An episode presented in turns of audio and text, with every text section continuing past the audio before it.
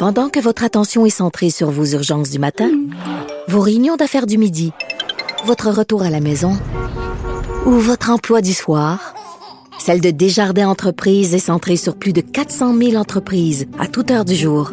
Grâce à notre connaissance des secteurs d'activité et à notre accompagnement spécialisé, nous aidons les entrepreneurs à relever chaque défi pour qu'ils puissent rester centrés sur ce qui compte, le développement de leur entreprise.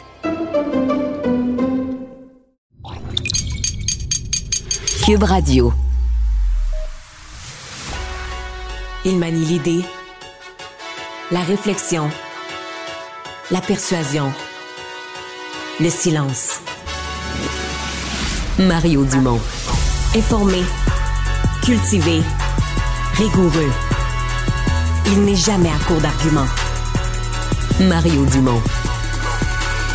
Pour savoir et comprendre.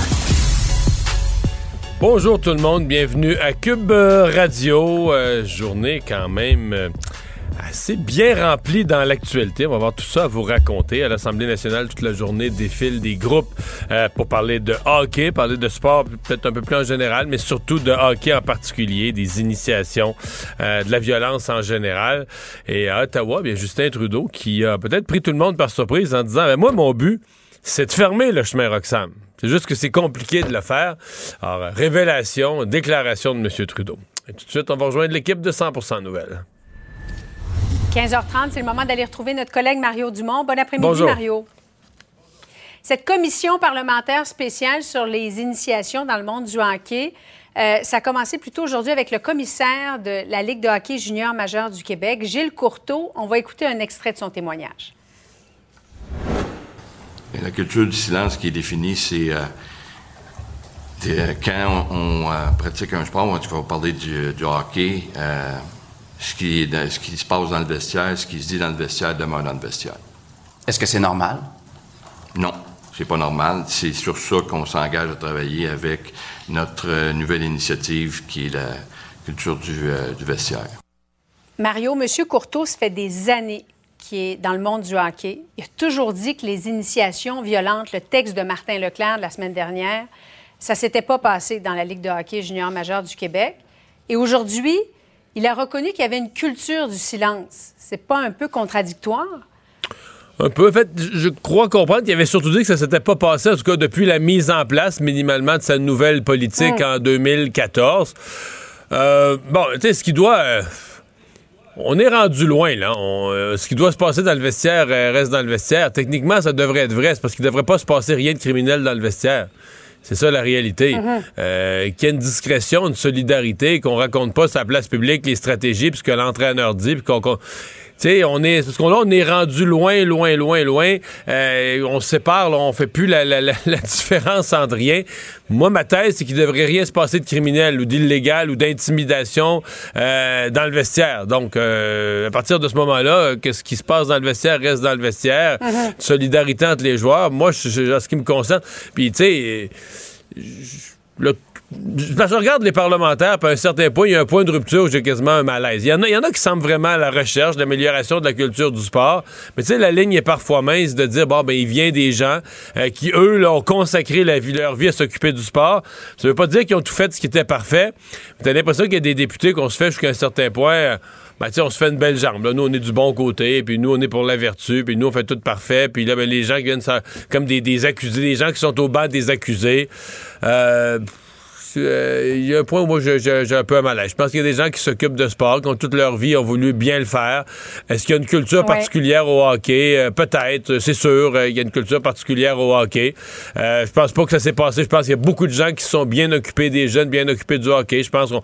Tu sais, c'est tentant là, quand tu es au Parlement de dire moi je suis un héros qui veut tout blanchir, puis présentement, jour 1, là, tout est noir. Puis moi, quand le héros politicien, je vais être passé là-dessus, ça va être tout blanc comme neige. C'est le ton, moi, qui me. Qui qui, qui, m'agace à un certain point. Euh, j'en vois d'autres qui sont plus dans la recherche de dire, OK, il faut mettre en place les bons mécanismes pour que quand des choses pas acceptables arrivent, être certain que les, les gens soient pas prisonniers d'une culture du silence, soient incapables de dénoncer. Ça, je le comprends bien. Bien, justement, Mario, il y a Jocelyn Thibault, directeur général d'Hockey Québec, qui répond à la question du député Enrico Ciccone. Comment est-ce qu'on pourrait faire pour donner plus de mordant aux plaintes? Allons-y en direct. D'incidents, d'histoires.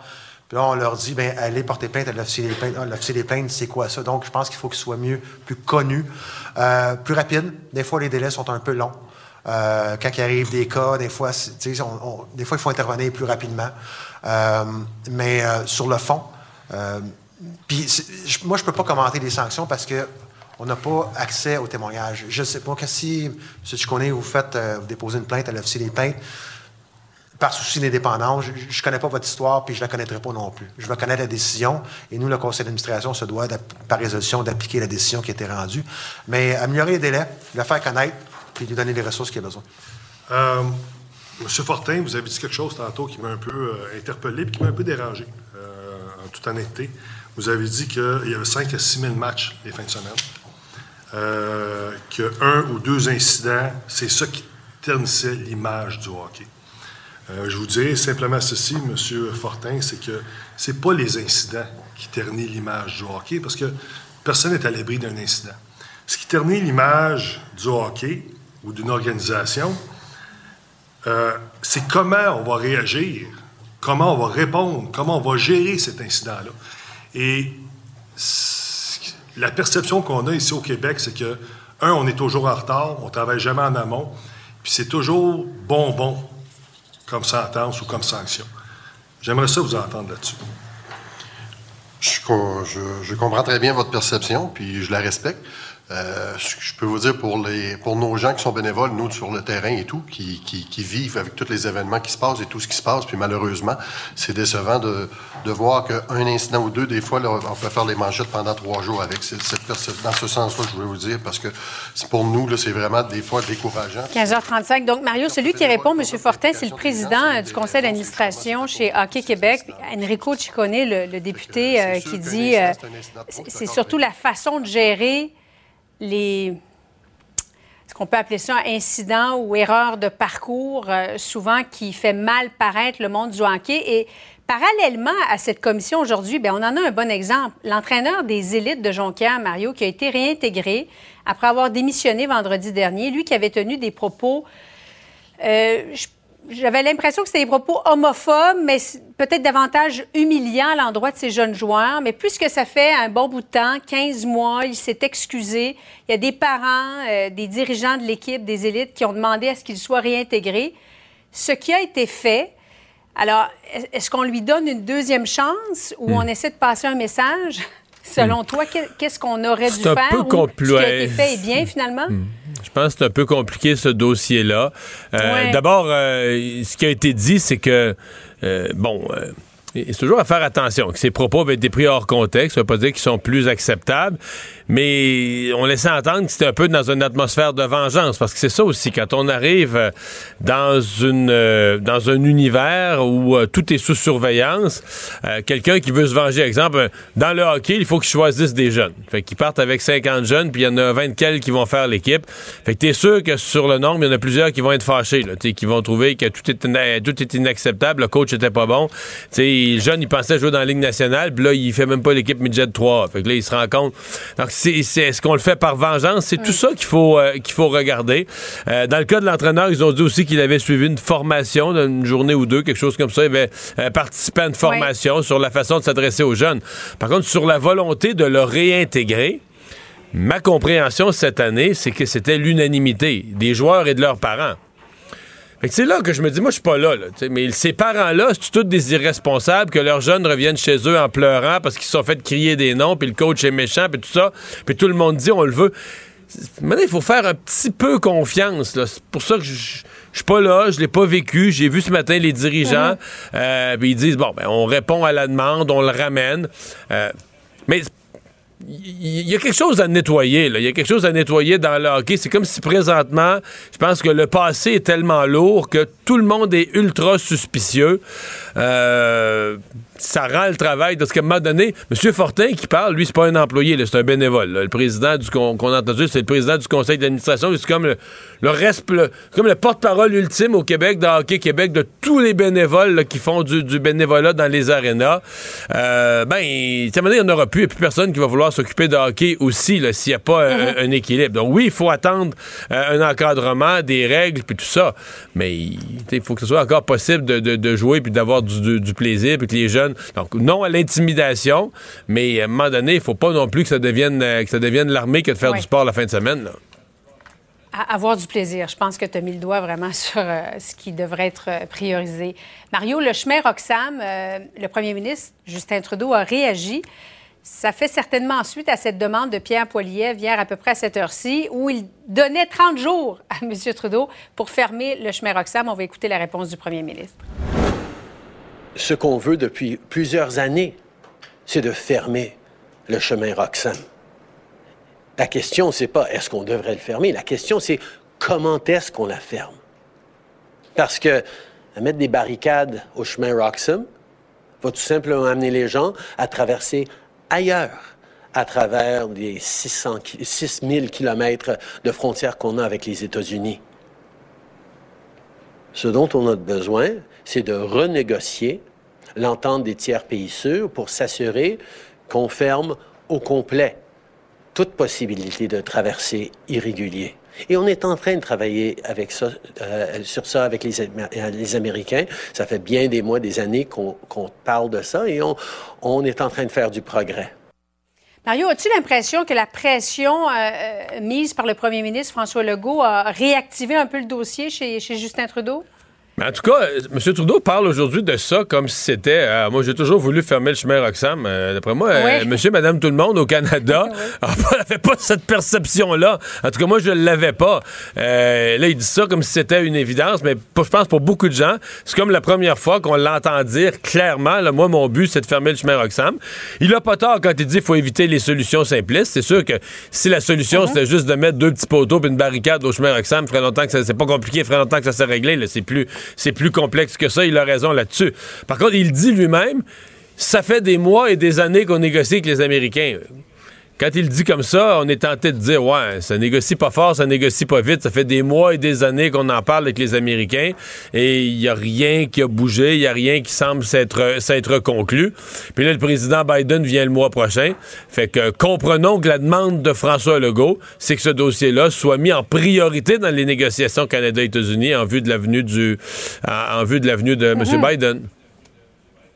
Mario, merci beaucoup. Bon après-midi à toi. Au revoir. Salut. Il ne mord pas à l'hameçon des fausses nouvelles. Mario Dumont a de vraies bonnes sources. Savoir et comprendre l'actualité. Alexandre Morand-Villouellette. Alors, Alexandre, euh, nouvelle, c'est ça a sorti ce matin euh, dans la presse. Ça a fait discuter toute la journée à l'Assemblée nationale. Euh, ce, ce, projet, on ne sait pas jusqu'à quel point il est embryonnaire ou avancé, mais d'une sorte de maison de jeu ou petit casino qui serait installé à l'intérieur des murs du Centre Bell. Oui, on irait installer ça dans le local qui est actuellement occupé par le restaurant 1909 Taverne Moderne, qui est vide hein, depuis la pandémie, là, qui n'est pas utilisé, où on mettrait plusieurs centaines de machines à sous. On aurait des bandes de paris sportifs également, des tables de poker. Et l'avantage de ce centre-là, c'est qu'il y a une porte, évidemment, qui communique avec le centre Bell. Donc oui, on voudrait attirer des gens de l'extérieur, mais principalement les personnes qui vont au centre Bell. Pour l'instant, là, c'est pas fait encore, mais il y a des discussions entre l'Auto-Québec et le groupe CH, qui est propriétaire du Canadien de Montréal, pour installer tout ça. Et là, ce qu'on dit, au contraire de ce qu'on pourrait penser, c'est que c'est un projet qui serait fait, selon l'Auto-Québec, pour retirer des machines de la circulation à Montréal.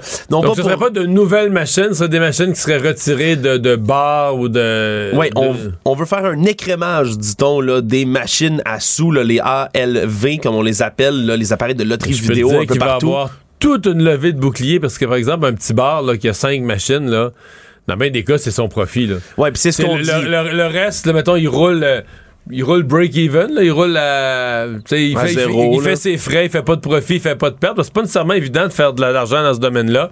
Et souvent, le vrai profit, le vrai argent que tu fais, c'est les machines. Ouais, parce que ce qu'on dit du côté de l'Auto-Québec, c'est que le problème, c'est pas le nombre de machines, c'est le nombre de portes. Donc, c'est le nombre d'endroits où on peut se rendre sur l'île de Montréal actuellement pour aller jouer dans des machines de loterie vidéo. On dit que c'est 410 bars sur l'île de Montréal qui hébergent à peu près 3000 appareils de loterie vidéo et on veut pas les retirer de partout C'est vraiment ce qu'ils disent. Ils comprennent que c'est le gagne-pain de plusieurs petits bars de quartier, entre autres, qui vont avoir des machines comme celle-là. Mais on dit que ça va permettre en tout et partout, selon eux, de réduire l'offre de jeux à Montréal et lutter contre le jeu illégal en ligne. Certains du côté du gouvernement de Legault, on a réagi plutôt aujourd'hui à cette nouvelle-là. On dit qu'il y a vraiment deux conditions à l'Auto-Québec et au groupe CH pour accorder ce projet-là. Il faut que la santé publique donne son accord complet. Il faut que le projet entraîne, qu'on prouve vraiment que ça entraîne une réduction nette du nombre d'appareils de loterie vidéo sur le territoire montréalais. Ça a quand même diminué beaucoup dans les dernières années. Mario, je le savais pas. 15 000 appareils il y a quelques années qu'on avait ici un peu partout sur l'île de Montréal. On est rendu à 9, on euh, pas à Montréal, mais au Québec, 9 300 maintenant. Donc on a, réduit. on a réduit. Je me souviendrai toujours, euh, ces deux gazettes qui avaient fait un exercice très brillant ils avaient pris la carte, ils avaient, en fait, ils avaient mis sur une carte la distribution des machines à sous sur l'île de Montréal. Ils s'étaient pas occupés de tout le Québec, l'île de Montréal. Et ils avaient distribué, évidemment, à Westmount, il y en a, tu sais, je pense que c'était le nombre au kilomètre carré. Je pas, il a fait bâtir une statistique. À Westmount, c'est zéro, c'est carrément, il n'y en a pas. Puis dans d'autres quartiers. Et ils avaient pris ça, ils avaient, excusez-moi l'anglicisme, mais mappé ça, le mis carte sur carte avec les indices de pauvreté. Et surprise? Ah, c'était ahurissant, là plus un quartier était en fort indice de défavorisation, de pauvreté, plus il y avait de la machine à sous au kilomètre carré. Mario Dumont. Plus pratique que n'importe quel moteur de recherche. Une source d'information plus fiable que les internets. Pour savoir et comprendre, Mario Dumont. On sait tous que le gouvernement, dans ses plans pour euh, réduire euh, nos, euh, nos émissions de GES, améliorer notre bilan pour les changements climatiques, oui, il faut changer le comportement des gens, les transports, mais il y a l'industrie. Et parmi les industries, quand François Legault, son ministre Pierre Fitzgibbon, parle d'électrification des industries, parmi les plus grandes industries qu'on a au Québec, qui consomment beaucoup d'énergie, il y a évidemment les aluminerie. Hier, euh, dans son plan euh, devant l'Association de l'énergie renouvelable, Pierre Fitzgibbon faisait une conférence, a représenté son plan, puis réservait un bloc d'énergie euh, pour ce secteur-là, électrifier le secteur des, des alumineries. Mais il y a une manchette contradictoire qui a circulé depuis quelques jours. Vous avez peut-être vu ça passer, disant que dans certains cas, entre autres pour celle du, du Saguenay-Lac-Saint-Jean de Rio Tinto, euh, nos alumineries, les machines, les alumineries dans leur, leur type de technologie, euh, étaient tellement vieilles qu'elles étaient pas nécessairement compatible avec euh, les processus d'électrification. Jean Simard est le président, chef de la direction de l'Association de l'aluminium du Canada. Monsieur Simard, bonjour. Bonjour, M. Dumont. D'abord, quand Pierre Fitzgibbon fait des annonces comme ça, puis inclut bon, les grandes industries, l'aluminium y compris, dans son plan, euh, est-ce que vous êtes de la partie? Est-ce que vous êtes assis à table dans des discussions sur l'électrification de vos processus? Bien, premièrement, nos processus sont, sont fonctionnent à l'hydroélectricité à 100% euh, C'est la première chose. Et deuxièmement... La fabrication de l'aluminium elle-même. Oui, oui, la fabrication, le procédé d'électrolyse de l'aluminium fonctionne au Québec à partir d'hydroélectricité à 100% On transforme 100% des électrons en aluminium. Donc, c'est pas c'est pas tant de la consommation que de la transformation de l'électron vers l'aluminium pour ensuite l'exporter vers les marchés. Le deuxième élément, c'est que l'industrie de l'aluminium euh, est un des trois secteurs prioritaires euh, du gouvernement du Québec pour euh, la croissance économique. Alors pour nous, c'est certain qu'on se ravit là, du, de, l'importance et de, que revêt notre secteur dans le discours du ministre et dans le recadrage de l'économie du Québec. Mais malgré que le processus de, fabrication de l'aluminium en soit un par électrolyse, euh, électrolyse, électrolyse, le, vous êtes quand même un gros émetteur de GES. Bien, écoutez, euh, tout, est relatif hein, dans ce dans ce bas monde. Euh, on est un grand émetteur de GES à cause d'un procédé euh, d'électrolyse qui utilise des anodes de carbone. On émet euh, au Québec deux tonnes équivalent CO2 par tonne d'aluminium. On peut se conforter en se disant qu'on a la plus faible, le plus faible taux d'émission au monde si on se compare à la Chine qui fonctionne au charbon avec 21 tonnes équivalent CO2. euh, à nos amis américains qui fonctionnent au charbon aussi avec le même taux, au Moyen-Orient qui est au gaz naturel avec 8 euh, tonnes équivalent CO2. Alors oui, en termes absolus, on est un grand émetteur parce qu'on ne peut pas produire sans émettre minimalement ce que nous émettons. La bonne nouvelle, c'est qu'on travaille euh, très fort avec, conjointement avec les gouvernements du Québec et du Canada pour développer la nouvelle technologie Hélicis euh, d'anode inerte qui permet de produire de l'aluminium sans aucune émission de gaz à effet de serre. Ce qui est le but du gouvernement du Québec, de vous amener là. Et, vous allez me dire, et, votre propre but aussi. Hein. Oui, et notre propre but, Rio Tinto et euh, Alcoa euh, ont co-investi dans un, une co-entreprise à laquelle sont partis les gouvernements du Canada et du Québec sur base financière pour que cette technologie de rupture, ce qu'on appelle en anglais un game changer, euh, euh, se développe ici au Québec pour ensuite être exporté sur les marchés à travers le monde et naturellement être implanté dans nos usines éventuellement. Alors, qu'est-ce que c'est que cette manchette que les alumineries euh, québécoises, les, alumineries, certaines alumineries québécoises sont, sont trop âgées pour ben, se, moderniser? Ben, écoutez, je pense que c'est un. Il y a peut-être une confusion des genres ici. Euh, la, réalité est la suivante. Euh, la moyenne d'âge de nos usines, c'est à peu près 35 ans. Les, si on se compare à la Chine, où est-ce que c'est à peu près 15 ans, on se compare euh, aux États-Unis, qui c'est environ 50 ans, puis à l'Europe, qui est à peu près à une quarantaine d'années, on a un parc d'usines qui est à peu près à mi-chemin entre les plus récentes dans le monde puis les plus anciennes. Maintenant, c'est pas parce qu'une usine a 50 ans ou 30 ans ou 20 ans que c'est une, entre guillemets, vieille usine. Pourquoi? Mais parce que quand on construit une usine, on fait une projection sur 25 ans, c'est des cycles de 25 ans. On investit pour que cet actif-là, on puisse le reconduire durant une autre 25 ans dans le temps, ce qui nous amène à 50 ans minimalement. Et ça, ça nous force à réinvestir à chaque année pour maintenir la compétitivité de l'usine. Ça veut dire que si j'ai une usine, par exemple, qui a une cinquantaine d'années, je peux la maintenir sur le plan technologique pour qu'elle ait la compétitivité d'une usine qui a été construite il y a cinq ans ou il y a dix ans.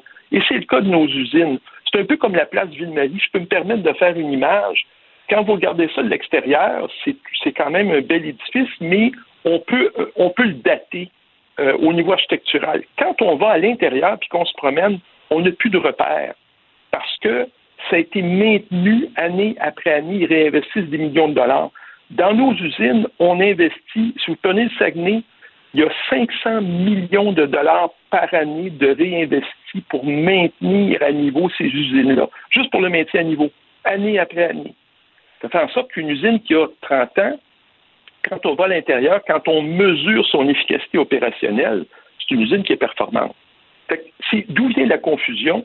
C'est que la prochaine étape, c'est la décarbonation totale. C'est de passer à cette technologie illicite-là qui va probablement avoir une configuration très différente de ce qu'on connaît aujourd'hui.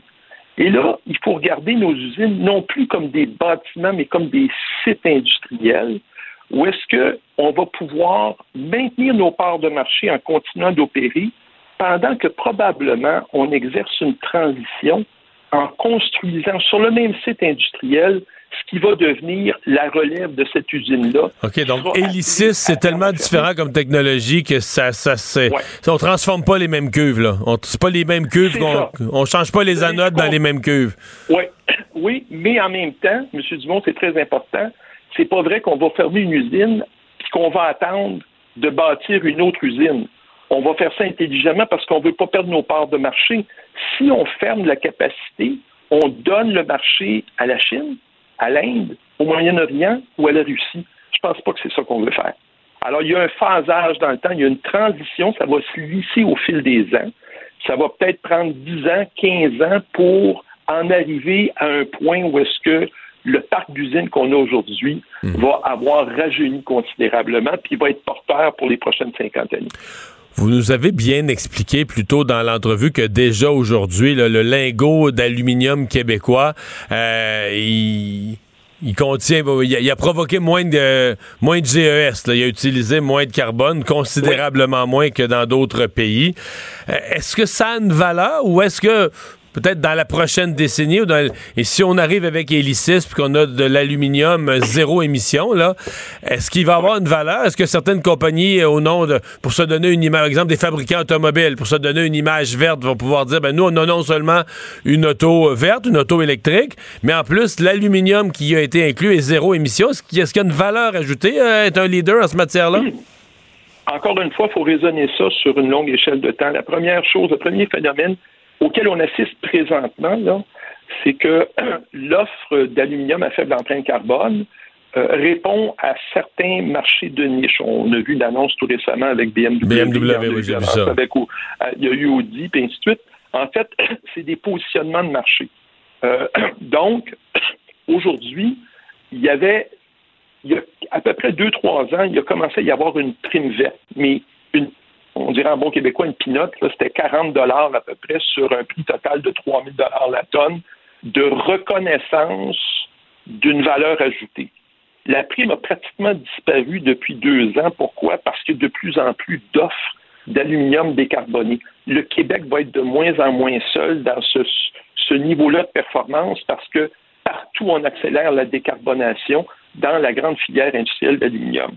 Alors, la prochaine frontière, c'est plus l'aluminium à faible empreinte carbone, c'est l'aluminium sans carbone. Et c'est ce que Ilicis va permettre. D'ici là, ce que ça donne, c'est l'accès à des marchés qui vont refuser de l'aluminium produit au charbon, par exemple. Ils vont dire, moi, là, j'en veux pas. Dans, dans ma chaîne de production automobile, je veux aucun aluminium produit à partir de charbon. Ils ne paieront pas une prime pour l'aluminium vert, mais ils vont faire place exclusivement à cet aluminium-là.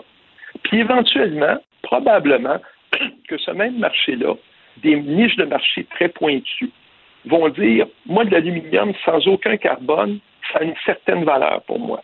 Et peut-être qu'à ce moment-là, il va y avoir une prime qui va se mettre en place parce qu'il n'y aura pas suffisamment d'aluminium sans carbone pour répondre à toute la demande pour de l'aluminium sans carbone. Et là, c'est un jeu d'offre et de demande. Mais ça, c'est, on est dans 10 ans, 15 ans. Ben, très, très intéressant. Donc, c'est quand même encourageant. Le Québec est quand même bien. Il a toujours été dans l'aluminium, mais aujourd'hui, plus que jamais, très bien positionné. Oui, puis je pense qu'on peut, on peut être très fier parce que c'est une des belles industries d'avenir. La décarbonation de la planète passe de façon incontournable par l'utilisation de l'aluminium et qui plus est de l'aluminium qui est décarboné complètement. Jean Simard, merci beaucoup. Au revoir. Merci, M. Dubon. Au revoir. Économie, finance, affaires, entrepreneuriat. Francis Gosselin. Bonjour, Francis. Salut Mario. Alors c'est euh, la journée où Hydro-Québec nous fait son rapport financier, mois de février, donc euh, pour l'année qui s'est terminée au 31 décembre. Euh, ouais, pas mal du tout, hein? pas, pas, trop pire, puis c'est assez comme ils disent en anglais, live on a high note. Hein? Madame Brochu pourra se targuer de partir au sommet de la gloire hydro-québécoise. En même temps, elle a été euh, humble. Elle a dit, écoutez, attendez, c'est une année exceptionnelle, le prix de l'énergie, etc. Euh, elle a déjà dit au gouvernement, budgétez pas des entrées de revenus comme ça pour l'année prochaine.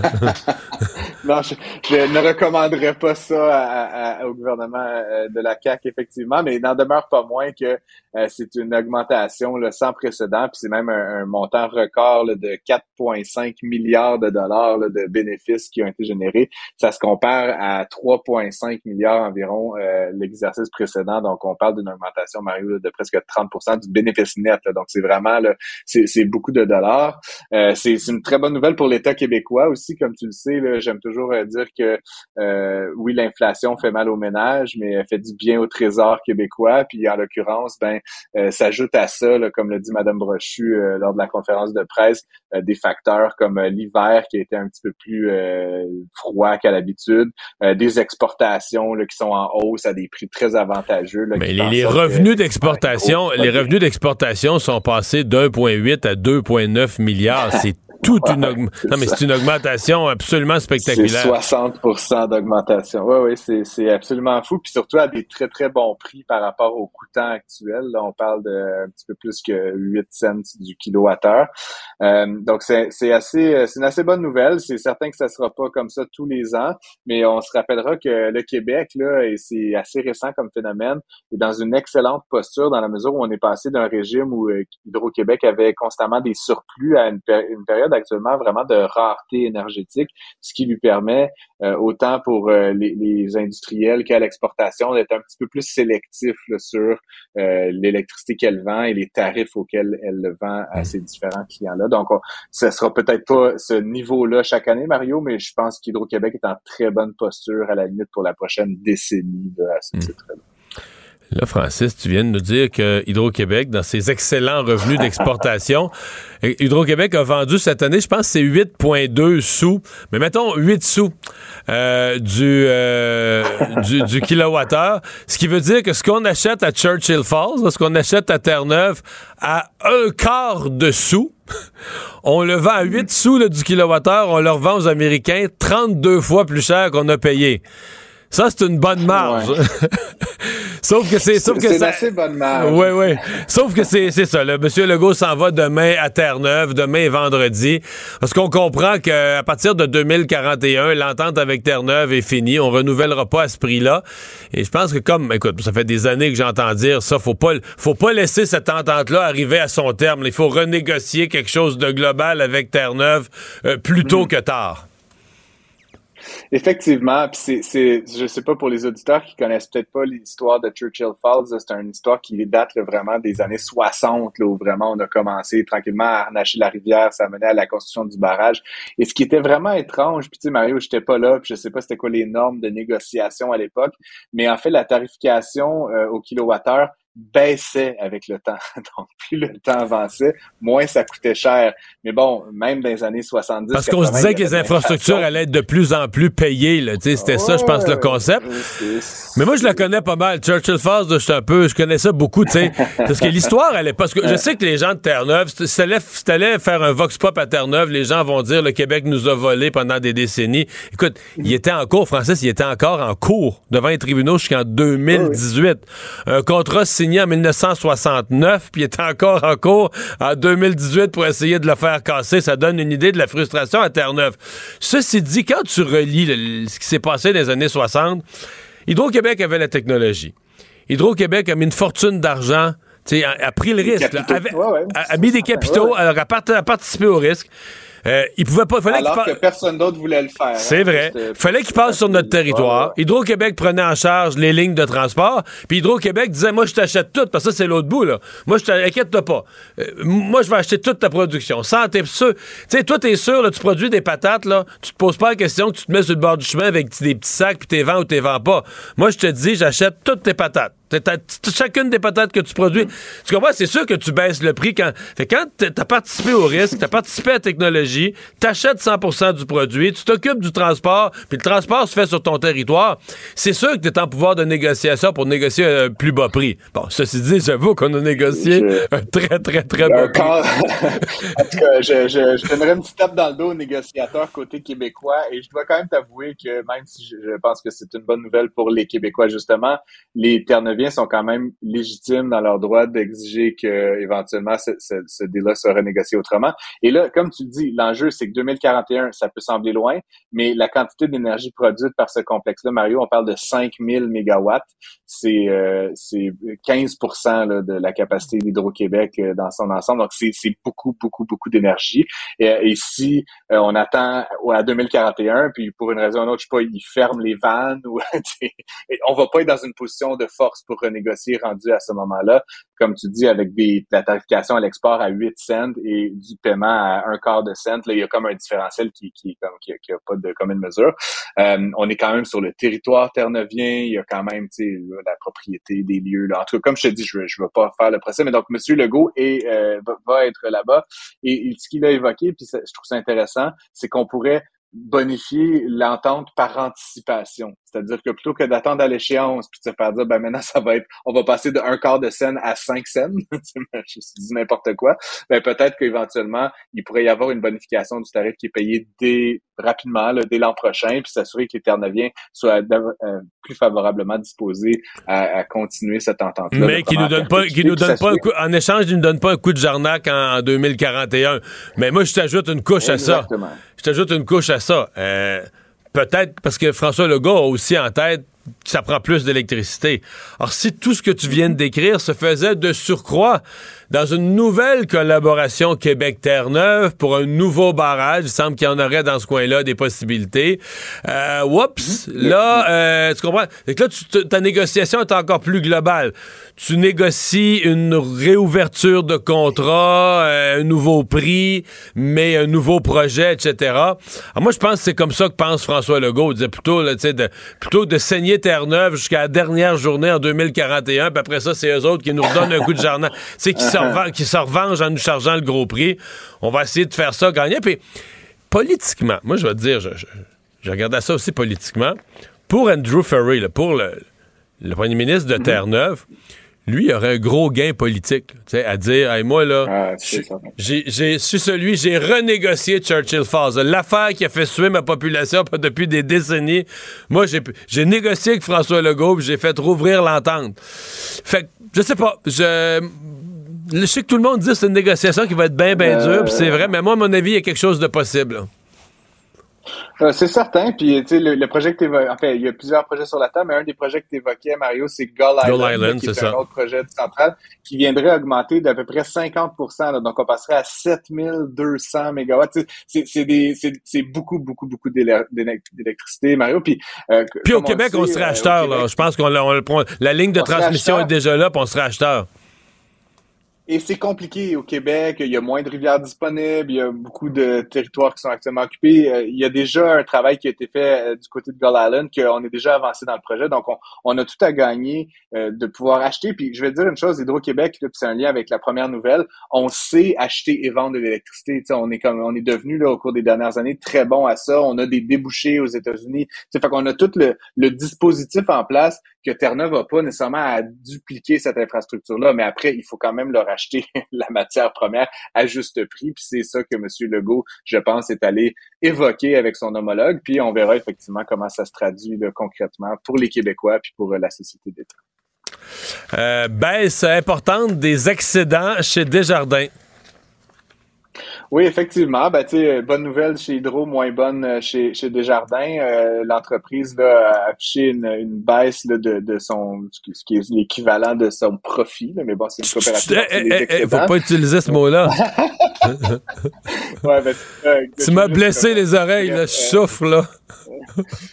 Et euh, as-tu vu le papier de Patrick Lagacé dans la presse euh, sur la super violence? Ah ouais, ouais, j'ai ri. euh, mais tout ça pour dire, les revenus sont en hausse de manière assez importante chez Desjardins, de presque 7% mais malgré tout, comme je le disais, les, euh, les excédents sont en baisse. Euh, Monsieur Cormier là, a évoqué qu'éventuellement c'était lié, euh, ben, étrangement, au retour de la euh, de la normalité. Hein, puis un des facteurs, ça fait qu'il y a plus de véhicules sur la route, donc plus d'accidents. Donc en matière de sinistre, là, le côté assurance a quand même peiné un peu. différent aussi euh, sinistre là, naturel. On se rappellera la tempête euh, qu'il y a eu là, plus tôt cette année, là, qui avait fait quand même beaucoup de dommages là, dans beaucoup, beaucoup de résidences québécoises. Ça a coûté cher aussi aux assureurs, dont Desjardins est un, joueur important sur le marché québécois.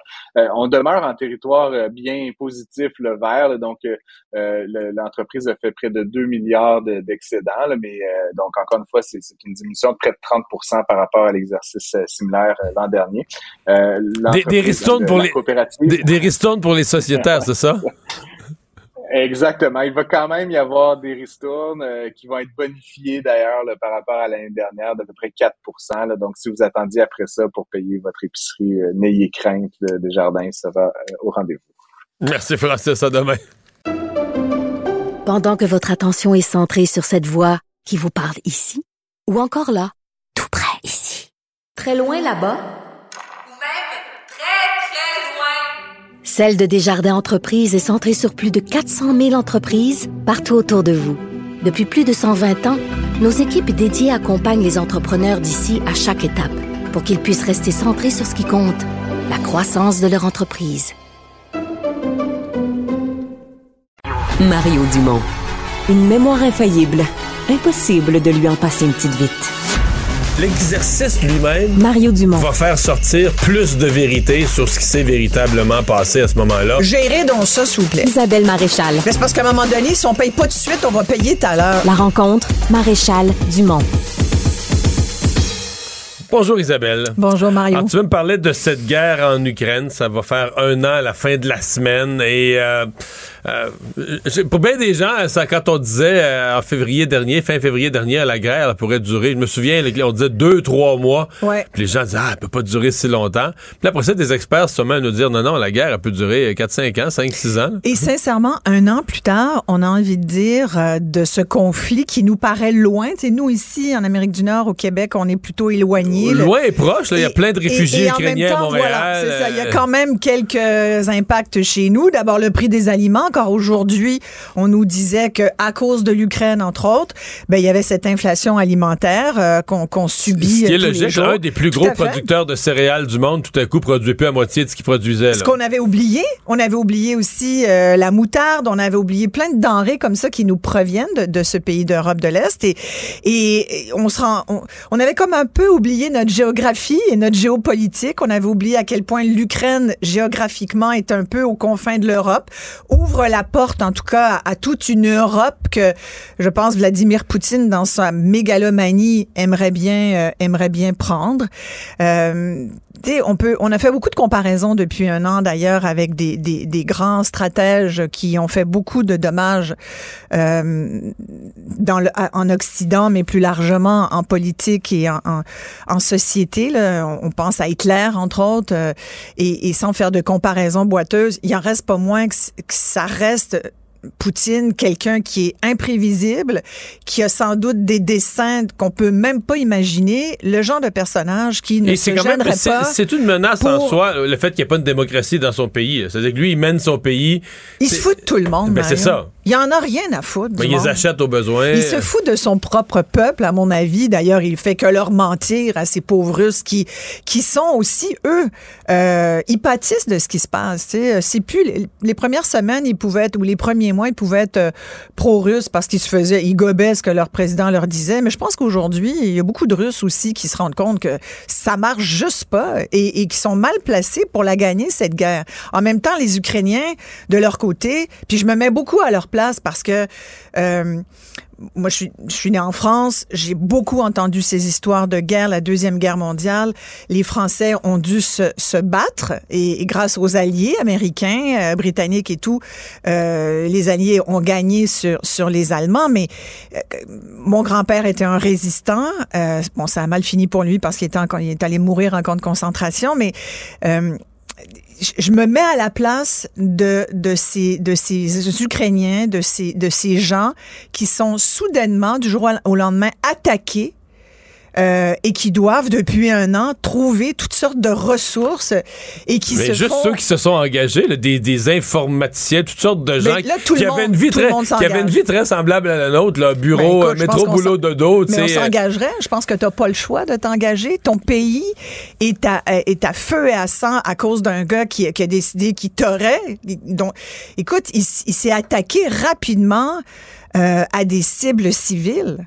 Rapidement, finalement, Vladimir Poutine. Alors que normalement, il y a des guerres. On parle beaucoup en ce moment, on évalue là, les, les armes, quels genres d'armes sont utilisées. On a parlé d'une cyberguerre au début. Puis finalement, tu te rends compte que c'est des chars d'assaut, puis c'est des soldats, puis c'est- c'est des- c'est de l'armement de base de guerre, là, tu sais, puis, puis que c'est ça qui fait le celui qui en a le plus, ben celui qui a des, bonnes, des meilleures chances que l'autre, ça puis des humains, tu sais, puis fait que finalement tu te rends compte que c'est une guerre de tranchées, mais mais et en plus là vient s'ajouter, moi c'est depuis les posi- la position un peu boiteuse ou en tout cas pas claire de la Chine que là je commence à me dire mais où ça va nous mener tout Ouais. ça? Et là, Ben, on en, fait, tous cette partie. Semaine, tu cette Ouais. semaine, t'as eu Biden en Ukraine, bon. euh, le discours de Poutine, euh, Biden qui est rendu, qui était rendu en Pologne le lendemain, qui réplique à Poutine, tout ça pendant que tu viens de le dire.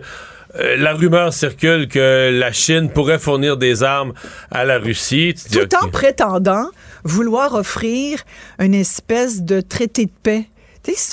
C'est une drôle de position, je trouve. Ils veulent se présenter un peu comme médiateurs de la paix. On va vous trouver une solution, vous allez voir. Mais tu sais, la solution, quelle peut être une solution pacifique?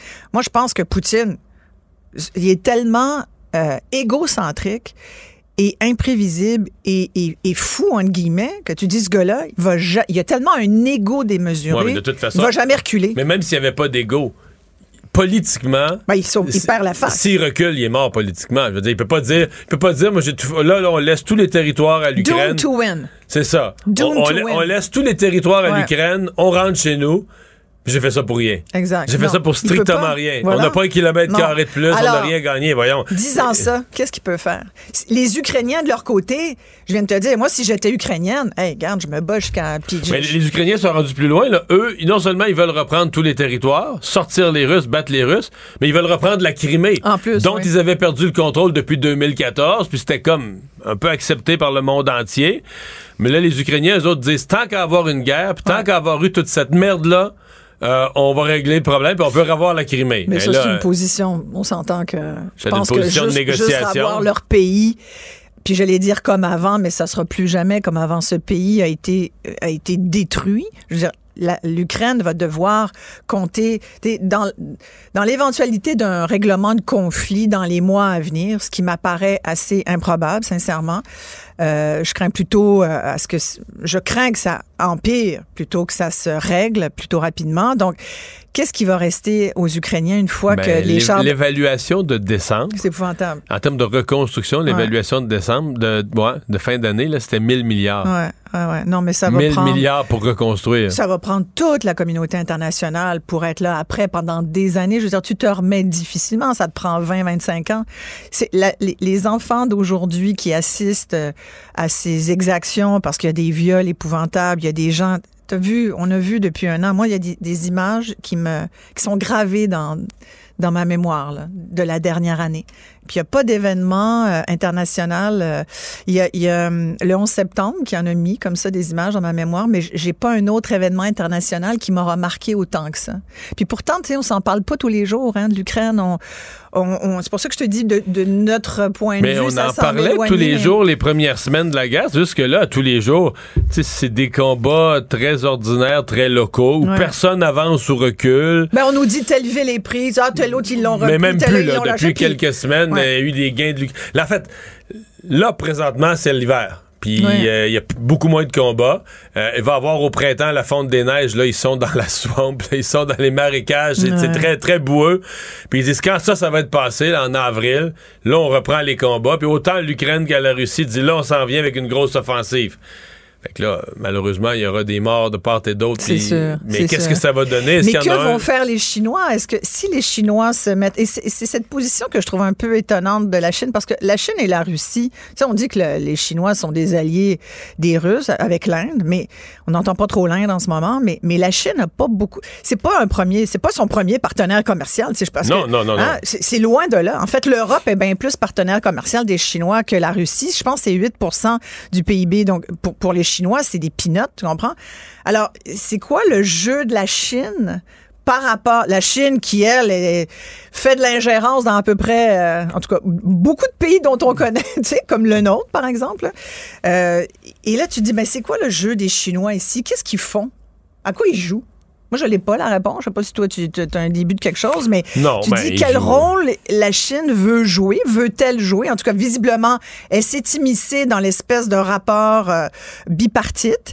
Euh, Puis là, j'allais même dire euh, tripartite parce que on parle d'une guerre- Mais la retour Chine, à la guerre froide. la Chine a quand même profité de la guerre parce que la Chine, évidemment, c'est un pays immense qui a besoin de ressources. Alors, à partir du moment où beaucoup de pays boycottent, la, la Russie, Ouais. c'est un grand territoire, ça fournit des ressources pétrolières, minières et autres. Et quand toute l'humanité dit à la Russie, nous, on boycotte, on t'achète plus rien, ben, Sauf que là, le discours, la Chine achète à bon marché. La Chine, tu sais, je veux dire, t'as, t'as une vente aux enchères de produits, là, puis t'as moins d'acheteurs. La Chine Ouais, mais vient. imagine euh, s'il y avait un blocus des produits chinois aux États-Unis ou euh, en Europe ou même au Canada, parce que là, tu sais, je te parlais de ça l'ingérence. changerait de- nos vies. Ben ça changerait nos vies à nous. Ça serait peut-être plus écologique, remarque, parce que ça voudrait dire qu'il y aurait pas mal moins de plastique. Il y aurait plus de pénurie, à... plus de pénurie et beaucoup d'inflation. Oui, c'est ça. Ouais, ça c'est un fait. Ça c'est un fait. fait tu vois, c'est tout un, un, équilibre. Puis je pense que c'est important que les gens se, se préoccupent de ça, pas, pas juste euh, fassent l'anxiété, parce que c'est vrai que ça peut être anxiogène. Ça fait très longtemps qu'on avait, on l'avait comme oublié la menace nucléaire. Moi, c'est ça que je crains. Je me dis, est-ce que de mon vivant, je vais, je vais voir une, une troisième guerre mondiale qui va être une guerre nucléaire. Tu sais, on en parlait quand on était petit, là, c'était parce qu'on s'était fait raconter le, le, le, Hiroshima, Nagasaki. oh my, tu sais, mais on l'a pas connu, mais on s'est fait raconter ça. On a vu des images, le champignon et tout ça. Puis en même temps, tu te disais, bon, je pense qu'il y a personne qui est assez fou pour appuyer sur le bouton rouge. Mais aujourd'hui, avec un gars comme Poutine, avec tout cet échiquier dont on vient de discuter des contours, moi, j'ai de vraies inquiétudes. Puis je veux dire, quand des experts le disent aussi, puis disent, on n'a jamais été aussi près de cet endroit où on veut pas aller, qui serait justement cette menace nucléaire bien réelle. Là, tu es obligé de dire, hmm, nous, on ferait quoi au Canada? Nous, on, on est où? On se situe où par rapport à ça? C'est c'est extrêmement. Ben oui. On va te le dire où ce qu'on est? On est sous la jupe des Américains. Oui, ça c'est clair. Ça c'est sûr. Mais je veux dire, on aurait. c'est là qu'on est mieux d'être. Ça serait tous. Dans ben l'état de notre ah, armée. Ouais, euh. ouais. En même temps, je sais pas ce que tu as pensé de la visite de, de, Joe Biden avec ses lunettes de soleil, là, qui était. Moi, sincèrement, tu vois, Poutine, je le ferais pas trop suer. Tu sais, je ferais pas exprès d'y donner des pichenottes pour l'écœurer. Tu comprends? J'ai, je comprenais qu'il y avait une image, là, surtout face à l'OTAN, là, mais, mais d'abord, je serais allée habiller autrement. Je trouvais que j'aurais enlevé mes lunettes. Euh, il y a des je sais pas j'ai j'ai pas, pas, aimé, aimé ça. non j'ai pas aimé la façon ben moi, marketing le, de le faire. ouais, j'ai trouvé que le symbole était quand même fort le pour symbole dire, était fort. pour dire à Poutine aussi ben garde tu gagneras pas là. Tu, tu gagneras pas t'en sortiras on te lâchera T'es jamais. mieux d'être sûr de tes affaires. Hmm. sommes-nous à ce point sûr qu'il gagnera pas? Quand même pas mal. ben, je l'espère, mais comme tu dis, ça va être au détriment de combien d'autres oh, milliers de vies et humaines. De vies humaines ah, ouais. ça. Alors, on a une bonne pensée pour tous les Écriniens, ceux qu'on a pu euh, recevoir chez nous. On espère qu'ils vont s'y plaire. Et puis, pour, euh, pour tous les autres qui combattent, euh, j'ai une bonne pensée pour ces gens-là. Merci, Isabelle. Pendant que votre attention est centrée sur vos urgences du matin, vos réunions d'affaires du midi, votre retour à la maison ou votre emploi du soir, celle de Desjardins Entreprises est centrée sur plus de 400 000 entreprises à toute heure du jour. Grâce à notre connaissance des secteurs d'activité et à notre accompagnement spécialisé, nous aidons les entrepreneurs à relever chaque défi pour qu'ils puissent rester centrés sur ce qui compte, le développement de leur entreprise. Maître vulgarisateur, il explique et communique l'inexplicable. Mario Dumont. Le dossier du vapotage qui revient dans l'actualité. On sait que le ministre Christian Dubé a à l'étude, là, il a sept recommandations devant lui de la santé publique euh, pour resserrer les normes sur le vapotage. Et euh, ben, euh, on a souvent des, toutes sortes de reportages sur le fait qu'il y a beaucoup de vapotage chez les jeunes. Aujourd'hui, euh, on dénonce là, certains commerces qui vendent des, friandises, qui mélangent produits de vapotage et friandises. Daniel Marien est directeur fondateur de l'Association des représentants de l'industrie du vapotage. Euh, bonjour, M. Marien. Bonjour, M. Dumont. Ça va bien? Ça va bien. Euh, Est-ce que, d'abord, aujourd'hui, vous vous dissociez là, de cette euh, pratique de mélanger bonbons et vapotage? Oui, bien, nous, nous c'est pas quelque chose qu'on préconise de l'avant d'avoir des, euh, des boutiques qui vendent euh, des confiseries et des produits de vapotage. On est dans les produits de vapotage exclusivement. Je comprends. Euh, et vous vous dites il faut pas faire exprès parce que dans le fond l'enjeu c'est est-ce qu'on vise les jeunes, est-ce qu'on vise même les mineurs ou pas? Oui, bien viser les mineurs, je pense pas que c'est le cas pour ces boutiques-là spécialisées euh, dans les confiseries qui vendent aussi des produits de vapotage, mais ils œuvrent dans la loi en ce moment. Donc ce qu'ils font, la loi leur permet. Est-ce que la loi devrait être changée? Ça va être aux législateurs de décider ce qu'ils veulent faire avec ça. Ouais.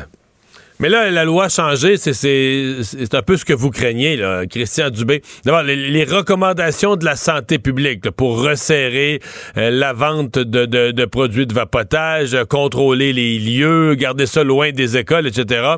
Euh, Trouvez-vous que ce sont des recommandations adéquates? Ben, contrôler les lieux et compagnie, avoir euh, des permis de vente, des choses comme ça, ça serait une très bonne chose parce que les législateurs et le gouvernement seraient au courant exactement où les produits de vapotage sont vendus. Fait que ça, ça vous fatigue pas? D'avoir besoin d'un permis, que vos membres aient besoin d'un permis, ça vous fatigue pas? Non, c'est une très bonne idée que moi je trouve personnellement. Qu'est-ce qui vous fatiguerait? Ou qu'est-ce que vous craignez dans la future loi? C'est au, niveau des saveurs. Euh, les saveurs, ils sont essentiels au bon fonctionnement du produit pour les fumeurs qui veulent migrer vers la cigarette électronique. Euh, puis surtout pour ceux qui utilisent des, des euh, saveurs aromatisées depuis 5, 6, 7 ans. On a des gens qui vapent avec nous depuis 2012. Euh, c'est un peu comme dire à quelqu'un qui était alcoolique avant puis qui a arrêté de boire, prends juste une bière et voir comment ça va aller. Fait qu'une personne qui ne vapote, qui vapote puis qui ne fume plus de saveur tabac, parce qu'il a délaissé la cigarette depuis huit ans, si on le force à utiliser une saveur tabac, on pourrait le renvoyer inévitablement vers le tabagisme. Hmm. C'est ça qu'on veut vraiment éviter au plus, le plus possible, parce que le tabagisme, ben, c'est 45 000 Canadiens par année qui en décèdent. Et ça, c'est la première demande des groupes qui, qui veulent s'en prendre au vapotage, c'est d'éliminer les saveurs. Oui, c'est d'éliminer les saveurs, mais les saveurs, c'est pas le problème. Le problème, c'est l'accès social que les jeunes ont envers le vapotage. Je vous explique. Euh, comme un, grand frère de 19 ans, 20 ans, 21 ans qui vient en boutique acheter un produit pour son frère de 15 ans. Moi, si dans nos magasins, puis toute l'industrie est comme ça, si quelqu'un dit Ah, je viens pour mon petit frère, on refuse la vente. Mais si les personnes ne le disent pas, puis Ah, je viens m'acheter une vapoteuse, puis ils l'achètent, puis ils la donnent à leur petit frère, on n'a pas de contrôle là-dessus, au même principe que la SAQ qui me vendrait à qui vendrait une bouteille de fort à quelqu'un, puis que cette personne-là le donne à son petit frère parce qu'il s'en va dans un party. Ça devient Je pense que ça arrive d'ailleurs. Absolument. Ouais. Euh, est-ce que les savants, parce que euh, on, décrit du côté des, des opposants à votre industrie que les saveurs ont été développées pour les jeunes, pour viser les jeunes, pour attirer les jeunes, pour tenter les jeunes? Absolument pas. Les saveurs, ont commencé à être développés en 2010. Il n'y avait pas un jeune qui vapotait ça. Puis c'était simplement un outil pour les adultes. la mode que nous avons en ce moment envers les jeunes, que les jeunes veulent vapoter, choses comme ça, l'accès qu'ils ont, comme je vous dis, c'est vraiment les parents, les amis et aussi les cartes prépayées. Je m'explique là-dessus. Au Québec, depuis 2015, les ventes en ligne sont illégales. Donc, les jeunes, ils ne peuvent pas s'acheter des produits de vapotage au Québec et se les faire livrer à la maison, mais ils peuvent les acheter de l'Ontario ou de n'importe quelle autre province qui font le commerce en ligne. Fait qu'un jeune qui a une vapoteuse dans les mains, le meilleur exemple, c'est durant la pandémie, les boutiques de vape ont été fermées pendant trois mois, puis les jeunes dans, les jeunes dans les écoles, il y avait quand même des vapoteuses dans les mains. Donc, à ce moment-là, si les boutiques de vape sont fermées, qu'il n'y a pas de commerce en ligne au Québec, puis les jeunes ont des vapoteuses dans les mains pareil, ça venait pas des boutiques de vape spécialisées, on était fermé. Donc, les jeunes se faisaient livrer ça via l'extérieur du Québec? De l'extérieur du Québec ou sinon du marché illicite, parce qu'on s'entend que ça aussi, il y en a. Puis une de nos grosses peurs comme association, c'est que le jour où il y a une prohibition, parce qu'on sait bien que la prohibition, dans n'importe quel domaine, ça fonctionne pas. C'est pour cette raison-là qu'ils ont légalisé le cannabis la prohibition fonctionne pas, puis ça va faire une explosion du marché illicite le lendemain matin. Ils attendent juste ça. Euh, quand vous parlez, vous parlez de, du vapotage comme si c'était ça s'adressait prioritairement aux ex-fumeurs, comme si c'était une, une, stratégie ou un outil qui a permis à des gens d'arrêter de fumer, mais est-ce que c'est vraiment ça ou est-ce que est-ce que c'est une proportion importante? L'impression que j'ai, moi, c'est que oui, ça existe, mais que c'est en nombre, c'est bien petit comparé aux, dizaines ou aux centaines de milliers de jeunes, de, milliers de jeunes qui ont commencé à vapoter. Mais la clientèle de ceux qui ont arrêté de fumer, est-ce que c'est si important que ça? La clientèle de gens qui ont, qui ont arrêté de fumer avec la cigarette électronique, c'est le fer de lance de nos entreprises. Nous, on ne vend pas aux jeunes. Donc, les jeunes, ils ne sont pas du tout dans l'équation de nos business. si on regarde le grand pas que Santé Canada a fait au mois de janvier, ils ont inclus la cigarette électronique sur leur plateforme qui s'appelle Quit Tracker, qui se trouve être une plateforme que quand on veut arrêter de fumer, on va dessus, puis on sélectionne notre méthode de cessation puis ça nous donne des conseils sur comment opérer, puis comment nous accompagner dans notre cessation.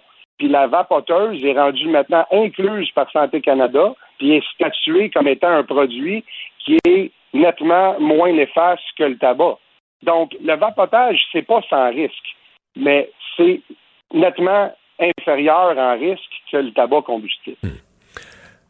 Par contre, euh, c'est la plus grosse. On dit qu'il y a beaucoup moins de jeunes qui fument.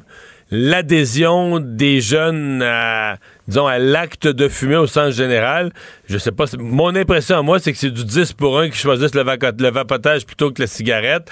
Donc, c'est comme si on a fait des gains à convaincre les jeunes d'arrêter de fumer, mais là, ils s'en vont fumer d'autres choses.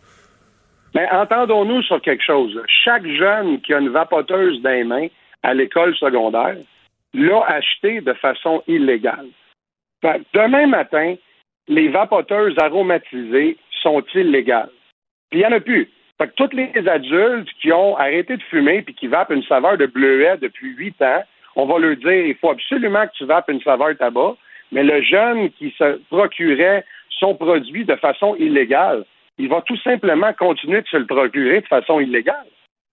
Parce qu'acheter en ligne au Québec, c'est illégal. On n'a pas le droit d'acheter en ligne. Le monde le fait pareil, mais on n'a pas le droit, c'est illégal. Fait que les jeunes, ils vont faire la même chose qu'avant, puis ceux qui font ça dans le sous-sol puis qui vendent ça à partir des valises de leur voiture, ben ils vont en avoir encore plus de ça. Donc, des produits qui seront non sécuritaires, euh, non homologués, qui a absolument rien fait au point de vue de contrôle qualité, ça va exploser sur le marché parce que faire un produit de vapotage, c'est pas très compliqué. Le faire proprement pour pas qu'il soit dangereux et qu'il soit bien dosé, ça pour ça, ça prend de l'équipement. Fait que nous, ce qui nous effraie le plus, c'est que la production du produit elle va se faire du jour au lendemain dans le marché illicite, puis à la place de se procurer ça sur Internet en grosse quantité puis supplier les jeunes, ben ça va être du monde qui vont aller avec le char d'un cours d'école secondaire puis ils vont ouvrir le valise. Donc, le problème ne sera pas réglé. La seule chose que ça va faire, ça va renvoyer les ex-fumeurs adultes vers le tabagisme. Le directeur de l'Association des représentants de l'industrie du vapotage qui était avec nous, Daniel Marien. Merci beaucoup. Merci, monsieur. Bonne journée. Pendant que votre attention est centrée sur vos urgences du matin, vos réunions d'affaires du midi, votre retour à la maison ou votre emploi du soir, celle de Desjardins Entreprises est centrée sur plus de 400 000 entreprises à toute heure du jour. Grâce à notre connaissance des secteurs d'activité et à notre accompagnement spécialisé, nous aidons les entrepreneurs à relever chaque défi pour qu'ils puissent rester centrés sur ce qui compte, le développement de leur entreprise. Il lance sa ligne au bon endroit pour obtenir l'information juste. Mario Dumont. Pour savoir et comprendre. Cube Radio.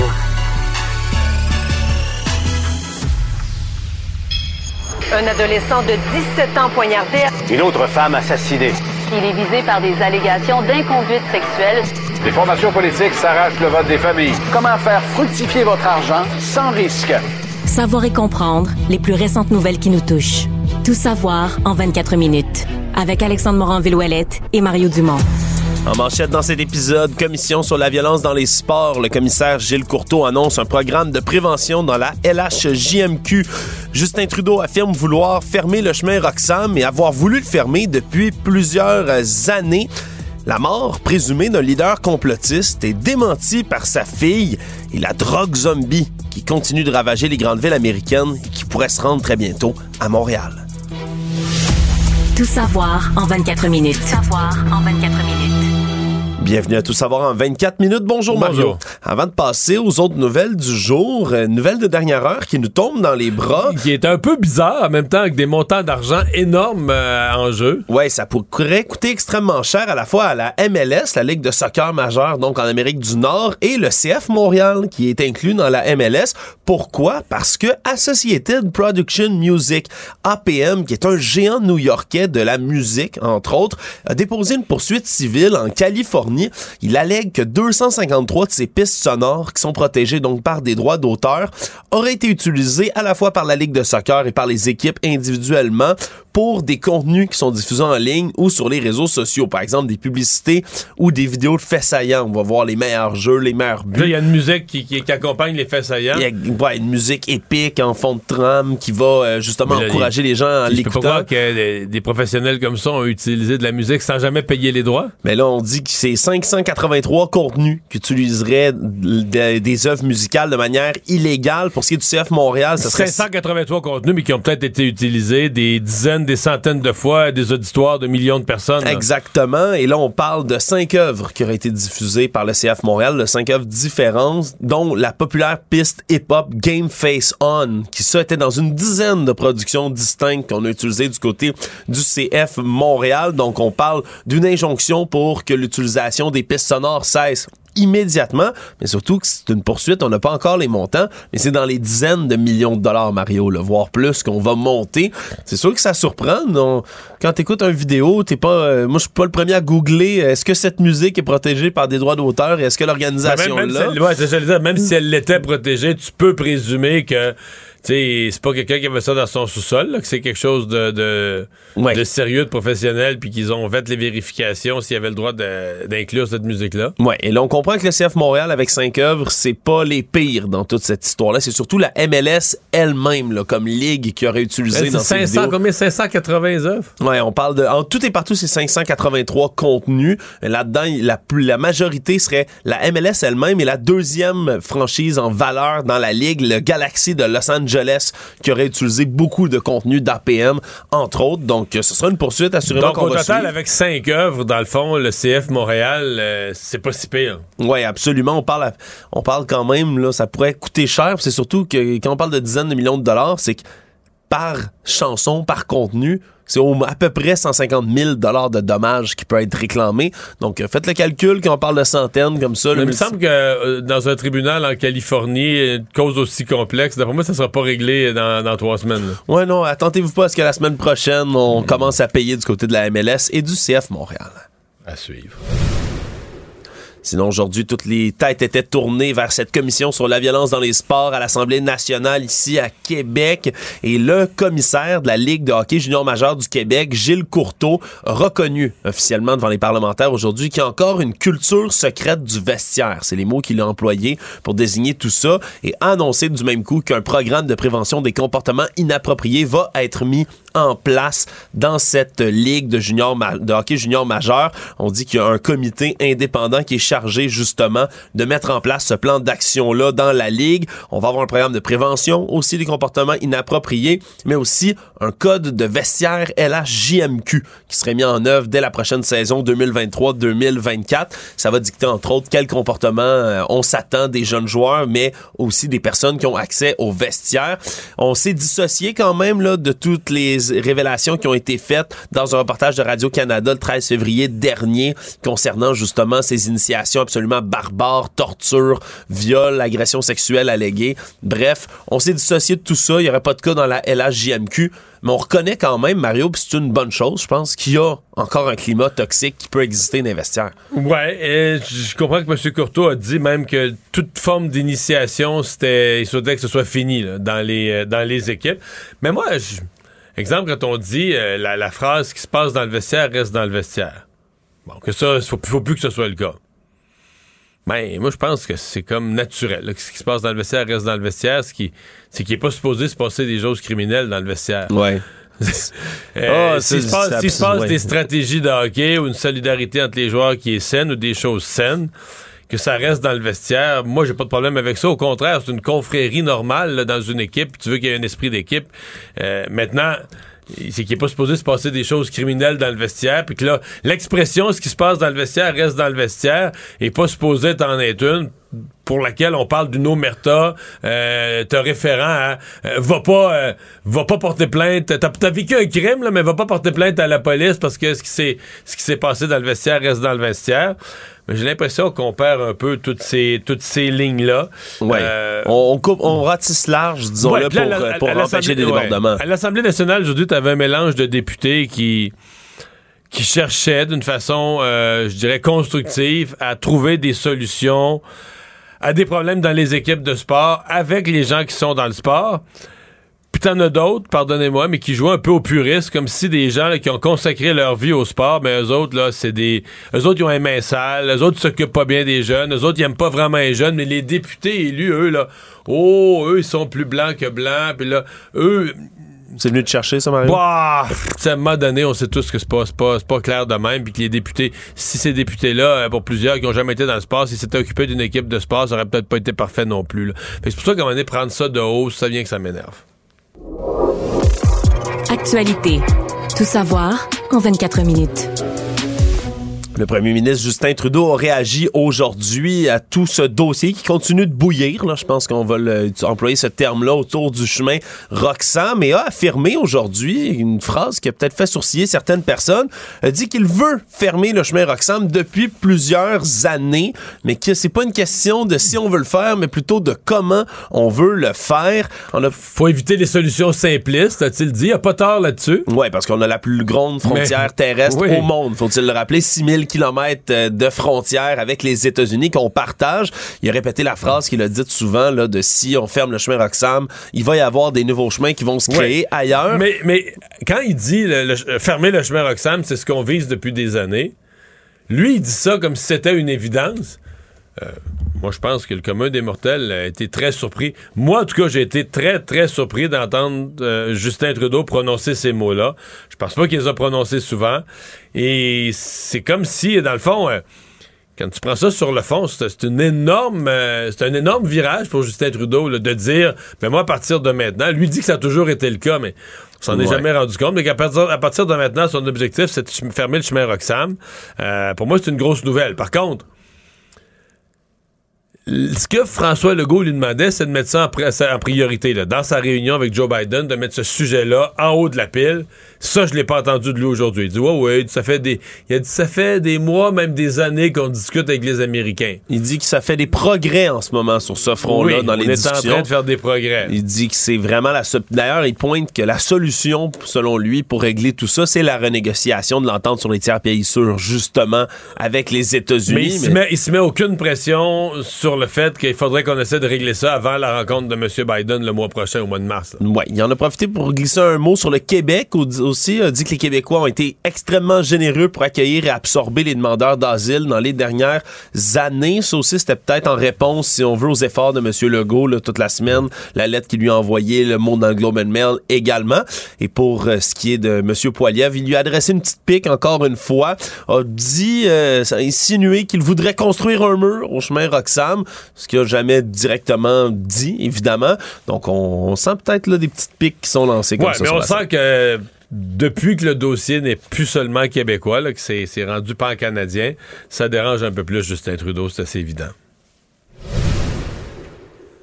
Drôle de dossier aujourd'hui, Mario. Euh, je vois ça bouillir depuis quelque temps sur certains forums, sur les réseaux sociaux, certains groupes aussi. Un homme bien connu ici comme étant un leader complotiste notoire, entre autres, qui aurait organisé le convoi de la liberté à Montréal en avril 2022, Yann Beauchamp-Boucher. On a appris de par l'entremise d'un internaute nommé Steve Pinette sur un groupe Facebook nommé Expat québécois au Brésil que Monsieur Yann Beauchamp-Boucher serait mort au Brésil, mais donne pas plus de détails. Mais lui, euh, l'autre, c'est un expat au Brésil, mais qui se prétend un ami, une connaissance. On n'a pas, c'est pas clair pour l'instant, Mario. Et là, c'est ce qui s'en vient. Lui prétend dire, ah ben, comme euh, Yann était doublement vacciné, c'est probablement un cas de mort subite. Donc, lis ça. Évidemment, la théorie sur laquelle le euh, vaccin oui. aurait tué Monsieur Beauchamp-Boucher. Mais là, le problème, c'est qu'il y a des gens qui partent des campagnes de financement en son nom, qui se désolent, qui envoient plein de messages, comme quoi il est mort. Et sa fille de 23 ans, Kelly Liberty Saint-Pierre Beauchamp, elle est toujours ici au Québec et est pas si convaincue que ça, que son père soit mort. Son père en question, de 43 ans, aurait déménagé au Brésil, tout vendu ici pour aller jusque là-bas. Et elle allègue, entre autres, que son père est un grand consommateur de, de- cocaïne et que c'est une des raisons pour lesquelles se serait expatrié. Et là, ce qu'elle dit, c'est que mon père, ben, il était toujours prêt à mentir pour avoir de l'argent quand il était ici. Là, on affirme qu'il est mort. Moi, j'ai essayé de contacter ce monsieur-là. Il m'a bloqué sur Facebook quand j'ai tenté de le contacter. Et là, elle tente, elle, la Fait jeune toi, femme. t'es bloqué sur Facebook par un mort. Ben, pas par son mort, par le gars qui a affirmé que son père était Ah, mort. ok, ok, Elle a tenté de prendre contact avec lui en disant Ah, ben là, euh, qu'est-ce qui arrive? Et lui l'a bloqué, oui, oui. Selon, selon ce qu'elle raconte. Et elle dit qu'après ça, ben, elle a posé des questions à l'ambassade du Canada au Brésil, au coroner, aux autorités brésiliennes. Et il y a pas personne qui est en mesure de lui répondre à savoir si son père De est mort au vivant. Exactement, même au bureau du coroner ici, on dit qu'on n'a pas été avisé du tout du décès de Yann Beauchamp Boucher. Évidemment, la jeune femme se dit qu'elle pourrait bien aller au Brésil vérifier tout ça par elle-même, mais elle a quand même peur pour sa sécurité, surtout si son père pourrait, là, selon ses théories à elle, avoir contracté des dettes de drogue dans le pays. C'est une histoire un peu folle, ça, d'avoir quelqu'un décédé, puis elle, comme elle l'explique, c'est indécent qu'il y ait des campagnes de socio-financement pour un décès de quelqu'un qui est peut-être pas mort, là. Ouais, non, je comprends. Euh, mais c'est le type, c'est vraiment ce qui, ce qui a enflammé l'affaire, c'est son appartenance au milieu complotiste. là. Dès qu'il y arrive quelque chose, ça surmultiplie sur les réseaux sociaux. Tu sais, euh, il y a quelqu'un, je pense, c'est en fin de semaine, au début de la semaine, qui m'a envoyé là, du, un classique, là, un paquet d'insultes sur Twitter, tu sais. Puis c'est une dame, visiblement, malgré que c'est un pseudonyme, ça a l'air d'une dame. Puis j'avais 30 secondes de libre, j'ai comme ouvert son profil, tu vois, pour voir ce qu'elle publiait. Non, t'as dû, t'as Non, dû mais j'ai t'amuser. été- non, mais j'ai capoté. Alexandre, mettons, là, cette dame-là, en, je te dirais, en 72 heures, en 3 jours, là, mettons, elle avait peut-être là, 60 messages sur le vaccin. Hmm. Et le vaccin, on parle plus de ça, là. Tu comprends? Moi, je suis quatre fois vacciné, mais je parle jamais du vaccin. Ça existe plus. Le monde est vacciné. Ceux qui le sont pas, à la limite, ils le sont pas. Ils l'ont eu, la COVID. Puis que? Ah, mais c'est plus, Mais- c'est pas un sujet d'actualité pour toi ou moi, Mario, pour le Non, mais ça veut dire, commun- mais ça veut dire que la commun personne, la personne, elle, vit encore, là.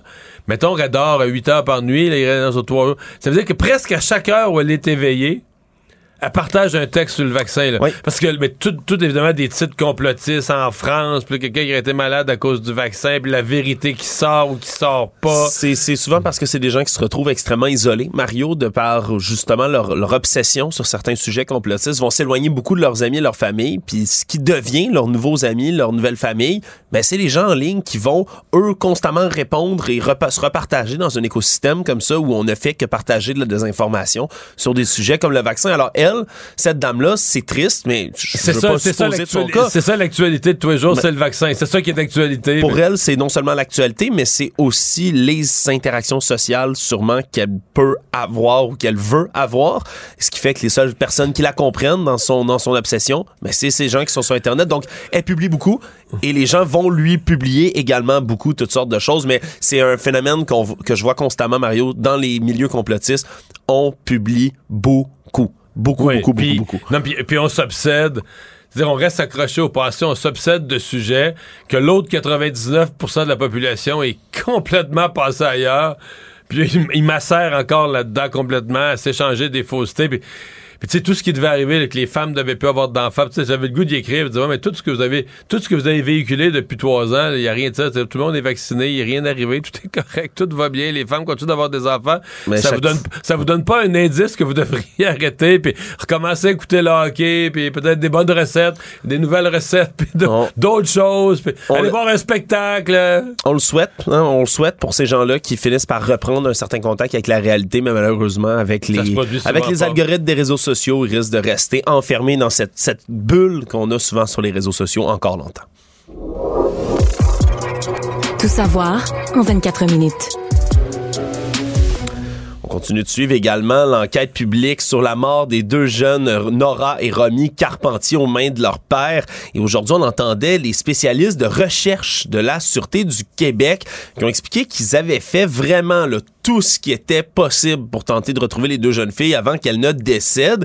Mais ils ont également dit que c'est une opération qui est allée, un, beaucoup trop vite et deux, on a pointé du doigt certains manques d'effectifs dans les services de recherche.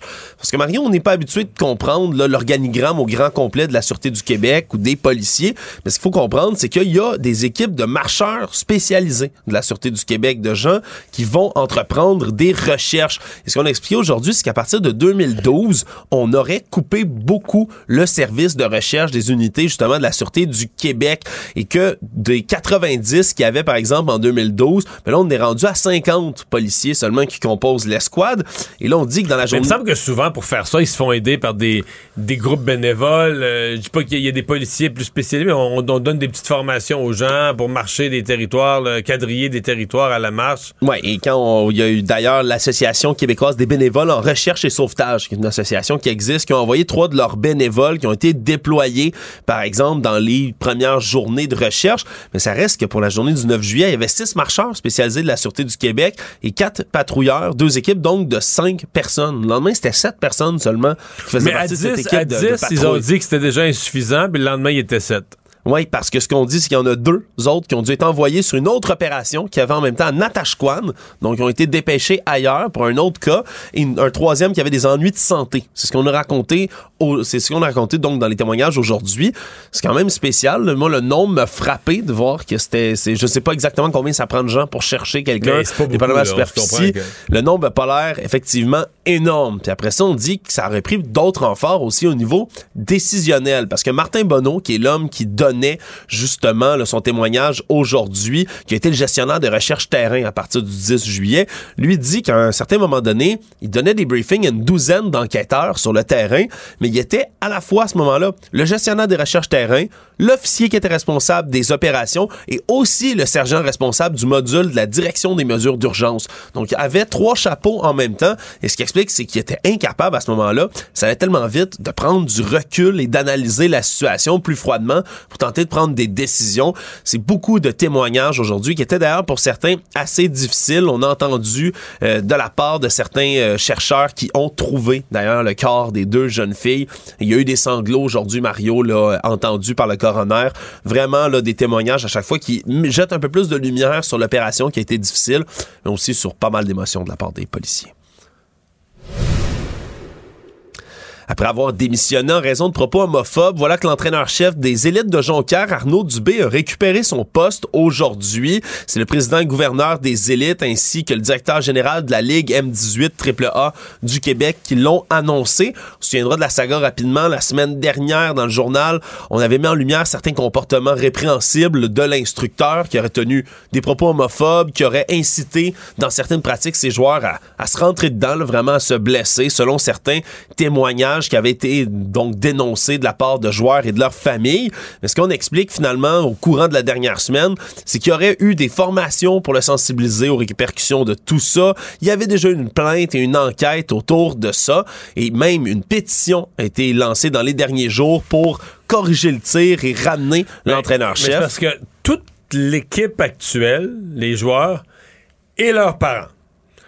Puis quand je dis leurs parents, j'insiste là-dessus. euh, ben, je sais que bien des gens seront pas d'accord avec sa réintégration. Moi, je le sais pas. Euh, Qu'est-ce qu'il faisait au quotidien? Euh, qui a tenu des propos, je pense qu'il a fait des erreurs, il n'y a pas de doute. là, qui a tenu des propos inacceptables, il n'y a pas vraiment de doute, c'est avéré.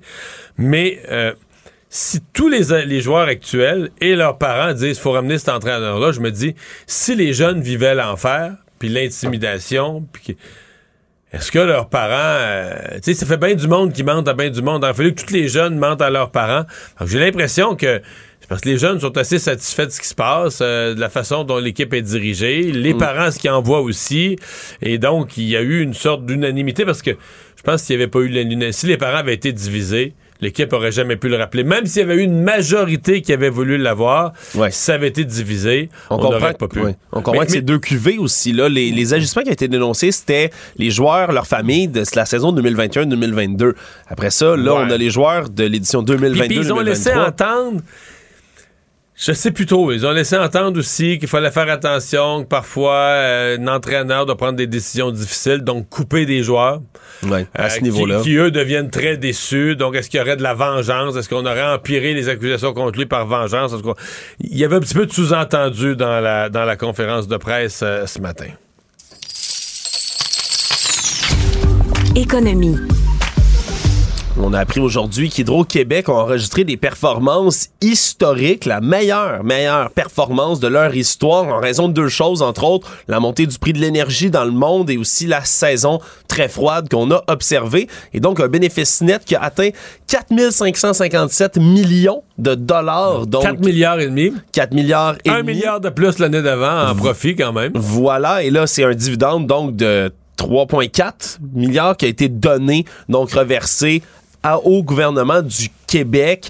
Et c'est vraiment beaucoup de grâce, je le disais, mais une température très froide qui a eu des événements météorologiques Mais extrêmes. surtout l'exportation. Ben oui, parce le prix était bon durant l'année. euh, C'était à 5, ki- c'était 5 cents du kilowattheure il y a un an. On est rendu à 8,2 sous du kilowattheure. Donc, les prix de l'énergie, à cause, entre autres, de la guerre en Ukraine, qui ont explosé partout dans le monde. Le marché est très bon. On a pu vendre vraiment l'électricité à très vendu- bon prix. On a vendu. Les ventes à, à l- à l'extérieur du Québec étaient d'1,8 milliard l'année d'avant, 2,9 en 2022. Alors, c'est une augmentation essentiellement de 60% des exportations.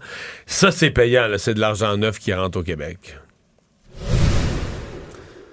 Pour les gens de ma génération, c'est un deuil, Mario, qui est à faire. Télétoon, la chaîne de télévision jeunesse qui était la plus populaire au Canada, ne part pas, heureusement, mais change de nom, devient Cartoon Network, qui est déjà une marque américaine qui est très, très connue dans l'animation pour les enfants.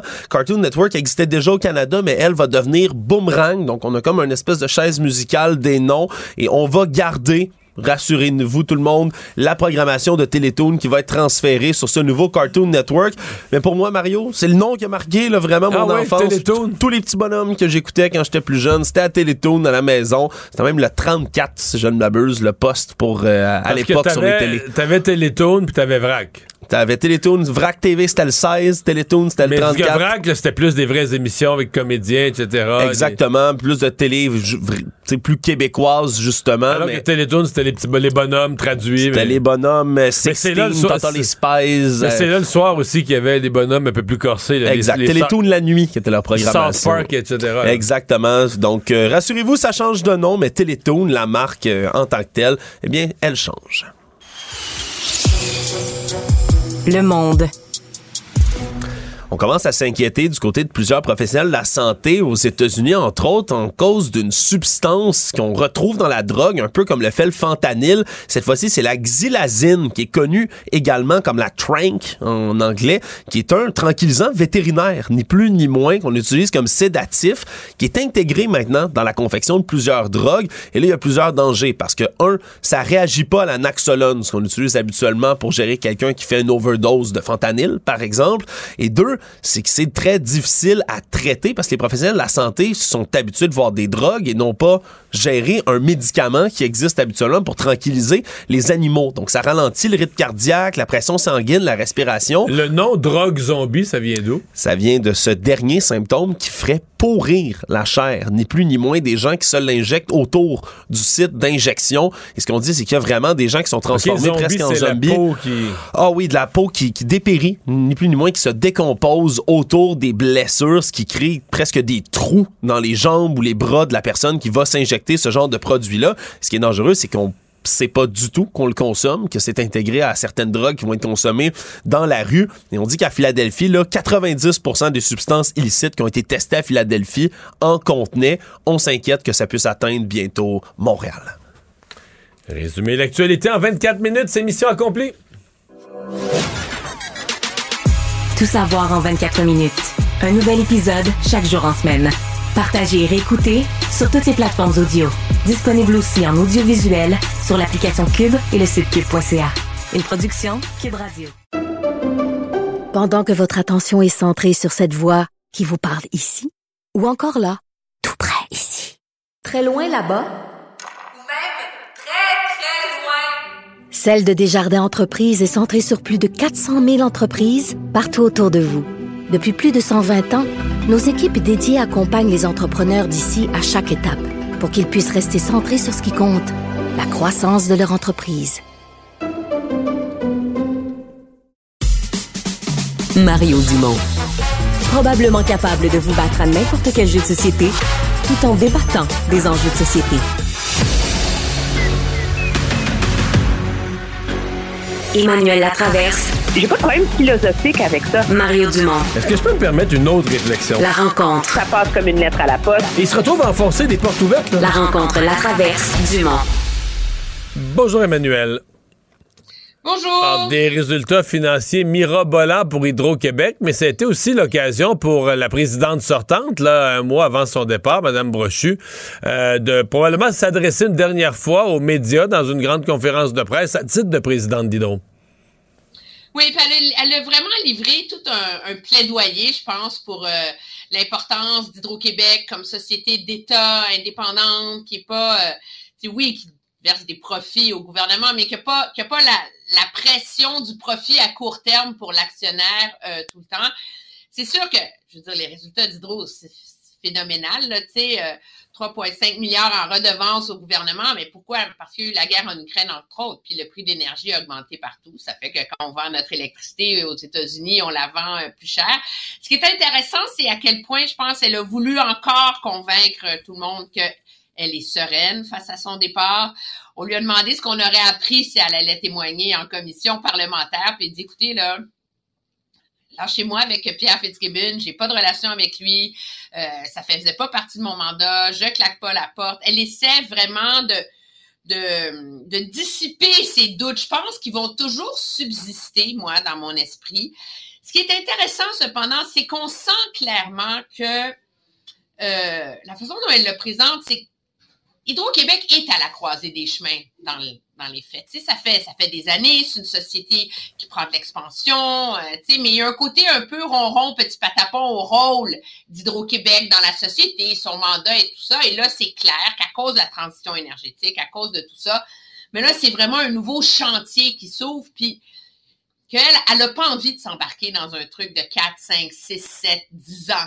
Et objectivement, c'est ça qui va attendre le prochain euh, président d'Hy- d'Hydro-Québec, c'est de, de piloter cette transformation du rôle euh, d'Hydro dans l'économie et dans la société québécoise avec des débats qui vont être pas mal difficiles aussi. Je pense qu'il ne faut pas, euh, faut pas s'imaginer que ce sera simple non plus. Est-ce qu'elle a. euh, Il y a une phrase que certains ont retenue euh, parce qu'elle a été amenée à parler de, la nécessité de construire de nouveaux barrages. Elle n'a pas dit non, faut jamais faire ça. Euh, mais elle a une petite phrase du genre ben, on va pas construire quand même un barrage juste pour euh, une, une coupe de période, une coupe de journée de pointe à chaque hiver. Non, ben c'est c'est sûr et ça a toujours été son espèce de de, de réticence, mais en même temps, c'est assez évident qu'on ne construira pas un barrage pour une coupe de journée de cet hiver. Mais ce dont on se rend compte, c'est que si on construit des barrages, si on augmente le volume électrique au Québec, ben, il va falloir faire d'immenses transformations sur le réseau pour sa puissance, pour sa capacité de transport et tout le reste. Cette histoire de construction de barrages, je pense que le, le débat commence à se préciser. En tout cas, dans mon esprit, tu me diras si j'ai tort, là, mais c'est clair qu'on l'a vu avec le discours de M. Fitzgibbon hier, où à court terme, le gouvernement mise sur principalement l'éolien, un peu le solaire, pour atteindre nos besoins d'ici 2040. Là, tu sais. Parce que de toute façon, euh, euh, ça, ça vient vite et on est encore dans un processus de réflexion. C'est comme si on n'a pas encore imaginé ça va être quoi la société en 2050, mais les décisions qu'on prend maintenant euh, doivent nous y préparer.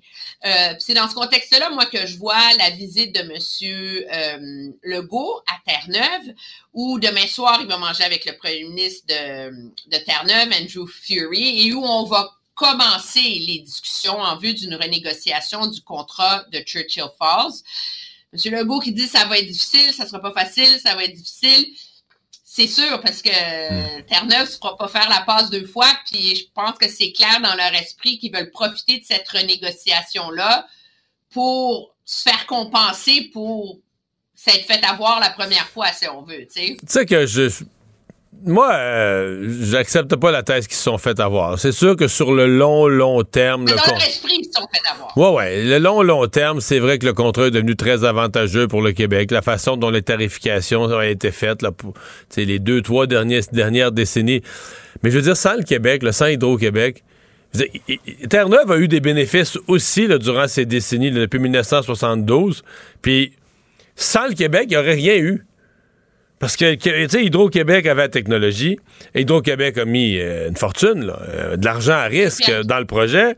Euh, Hydro-Québec a assuré les- les- les- toutes les lignes de transport en garantissant, on va acheter, non seulement on va la transporter, mais on va acheter, là, rubis sur l'ongle, 100% de votre énergie. Vous n'êtes pas inquiet, ça produit, on achète. Fait que c'est sûr que quand t'as toutes ces caractéristiques-là. -là, T'es l'acheteur unique, tu promets, tu garantis d'acheter tout ce qui est produit. Euh, T'es celui qui s'occupe des lignes de transport, qui, les construit en passant sur, sur, notre territoire. Le barrage est sur leur territoire, mais tout le, tout la, le transport est chez nous. Ben, c'est normal qu'à un moment donné, tu négocies un bon prix. Là. Puis bon, je, saisis bien qu'avec le temps, les Terre-Neuviens sont devenus frustrés de ça. Mais ils se sont pas fait rouler. Là. Ils exagèrent à quel point ils se sont fait rouler. Là. Sans le Québec, ils n'auraient pas eu. Il n'y aurait rien eu. Fait que rien eu, t'es pas plus avancé. Là. Au Québec, euh, il n'y aurait rien eu, mais dans les faits, ceci étant dit, c'est la réalité, je pense, avec laquelle ben on, doit composer. C'est intéressant. Sophie Brochu s'est fait poser une question là-dessus vous savez, elle dit avec les années, les choses changent. Elle dit quand moi je suis rentrée en poste, une nouvelle présidente qui a été nommée à la tête de euh, la Société d'État hydroélectrique à Terre-Neuve. Et ensemble, nous nous sommes mis d'accord de mettre ces litiges-là de côté puis de regarder vers l'avenir. Mais tu peux pas. Je pense que M. Monsieur Legault en est conscient qu'il ne peut pas aller renégocier sans accepter l'état d'esprit dans lequel se trouve C'est sûr. Terre-Neuve. Puis cet état d'esprit-là va avoir un prix. L'enjeu, moi, je pense, c'est est-ce que, quand on parle de créer des barrages, c'est est-ce que c'est avec eux qu'on va les faire? à Gull Island bon, ou euh, harnacher une autre partie de la rivière Churchill ou est-ce que c'est au, au Québec qu'on Hmm. qu'on va le faire. Non, mais en faire un. Pense que ça va être une partie du débat. Mais en faire un avec Terre-Neuve, moi, l'idée, là, l'idée de renégocier un deal d'ensemble avec Terre-Neuve dans lequel on dit, ben, regarde, on accepte de, rouvrir le, votre prix là, à 0.25 cents. Euh, on, accepte de rouvrir ça avant 2041. Donc, le Québec met ça sur la table. Par contre, en 2041, on s'entend sur un prix. Là. vous n'allez pas nous donner un coup de jarnac à la fin du contrôle. On s'entend sur un prix. Puis, ce sera encore plus facile de s'entendre si on est dans un processus de nouveau barrage où là, ils ont encore besoin d'Hydro-Québec. Partenariat, Partenariat, etc. Alors, moi, je trouve qu'il y a quelque chose, il y a une carte qui est possible d'aller jouer pour, euh, pour François Legault. Euh, qui soit, quand il disait ce matin, on peut être gagnant-gagnant. Moi, je pense que c'est euh, faisable. Et mets dans la balance, Emmanuel, que le premier ministre Ferry, là-bas, oui, il veut jouer au dur, sa population est fâchée contre le Québec. Mais en même temps, lui, le bénéfice politique pour lui, là, Mettons qu'il fait un deal comme ça avec François Legault. Lui, quand il va le vendre à sa population, il va dire, là, après 50 années, un demi-siècle, plus d'un demi-siècle d'humiliation, je suis celui qui a fait rouvrir l'entente de Churchill Falls. Hey, il est réélu, ma chère, là. le monde, le monde n'aura pas assez d'un bulletin. il est réélu, le monde n'aura pas assez d'un bulletin de vote pour le réélire chacun. Ils vont. Fait que, tu sais, pour ça que moi, je pense que c'est jouable. Économiquement et politiquement, il y a quelque chose qui peut être jouable. toute la journée à l'Assemblée nationale, c'était cette commission parlementaire sur le hockey. T'en as pensé quoi? Ben, j'en ai pensé que on est quand même dans un. Moi, je suis un peu surpris là, de voir le commissaire de la Ligue de hockey junior majeur dire oui, c'est vrai, il y a une culture du silence et c'est mal. C'est comme T'étais où, toi, tout ce temps-là? -là, c'est comme si tout d'un coup, il y a un réveil de leur part, là, parce qu'on les a traînés là. Puis ce qui ressort de ça, c'est faut pas être injustement sévère à l'égard de la Ligue de hockey junior majeur. Je pense qu'ils ont pris ces enjeux-là plus au sérieux que d'autres ligues au Québec. Ils se préoccupent de ça. Ils sont en comité parlementaire. Tu sais, comme, faut mettre les choses en perspective. Mais on attend de se faire tordre le bras. Mais je sais que toi, tu avais des gros doutes sur cet exercice-là. Ben moi, j'ai pas que, j'ai des doutes. C'est pas que j'ai un doute sur l'exercice. Je comprends qu'on s'intéresse à nos jeunes, puis qu'on fasse venir les gens responsables du sport, qu'on leur pose des questions. C'est plus dans l'esprit. Tu sais, aujourd'hui, tu avais plein de monde qui, qui, ont consacré leur vie au hockey. Puis t'as des députés qui s'occupent du hockey pendant une journée. Fait que ceux qui ont consacré leur vie au hockey, eux autres sont au banc des accusés, sont toutes sales, couverts de charbon, c'est la les plaies de la société. Puis les députés, eux autres sont plus blancs que blancs, puis voici, puis comment ça se fait que... Puis, sincèrement, j'ai le goût de dire, euh, j'ai le goût de dire aux députés, de un ben, si vous étiez occupé du hockey des 30 dernières années, savez-vous quoi, je suis pas sûr que ce serait mieux que c'est aujourd'hui. Il y aurait des problèmes. Fait qu'il y a un côté qui, il y a un côté qui a pas d'allure, là, tu sais, d'amener des gens comme. D'un angélisme d'un côté. pas tous. je, vais être juste, pas tous les députés. Il y en a qui y en a qui étaient plus dans une recherche réelle de solutions, puis comprenant ce qui se vit dans le monde du hockey. Mais moi, je crois, moi, je ne crois pas ça que tout le monde du hockey, puis tous les parents, puis tout ça, tout le monde veut le mal de leurs jeunes. Mais voyons donc, là. Il y a eu des exagérations, il y a eu une mauvaise culture, il y en a des grands bouts qui sont corrigés, il reste du travail à faire. Mais tant qu'on n'est pas dans cette atmosphère-là là, d'un- progrès, puis même la Ligue junior majeure, à mon avis, a fait énormément de progrès, autant sur l'encouragement des études, parce que ça, on l'oublie, là. Euh, aux États-Unis, le hockey il est universitaire. Ici, on n'encourage pas assez les études, mais là-dessus, on a progressé beaucoup aussi. Je dis pas qu'il reste pas du travail à faire, mais sais, d'arriver On a lu quelque chose qui se passait en Ontario, puis tout à coup, nos députés, eux autres, sont des saints, puis ils savent ce qu'il faudrait faire avec le sport, puis ils font défiler des gens qui ont consacré leur vie au hockey, là, comme si c'était des, des détenus. À un moment donné, ça m'énerve, mais ça, c'est juste moi, c'est pas Mais tu grave. sais ce qu'il y a d'extraordinaire? Oui. C'est que le scandale, c'est en Ontario, puis c'est au Québec, que c'est nos dirigeants du hockey qui se font faire un procès, puis dans le reste du Canada, Personne parle de ça. cricket. Ah, peut-être qu'il faut, peut-être qu'il faut s'en réjouir, là, qu'on qu'on prend ça au sérieux. Hey, merci, Emmanuel. Ouais. Bye bye. Au revoir.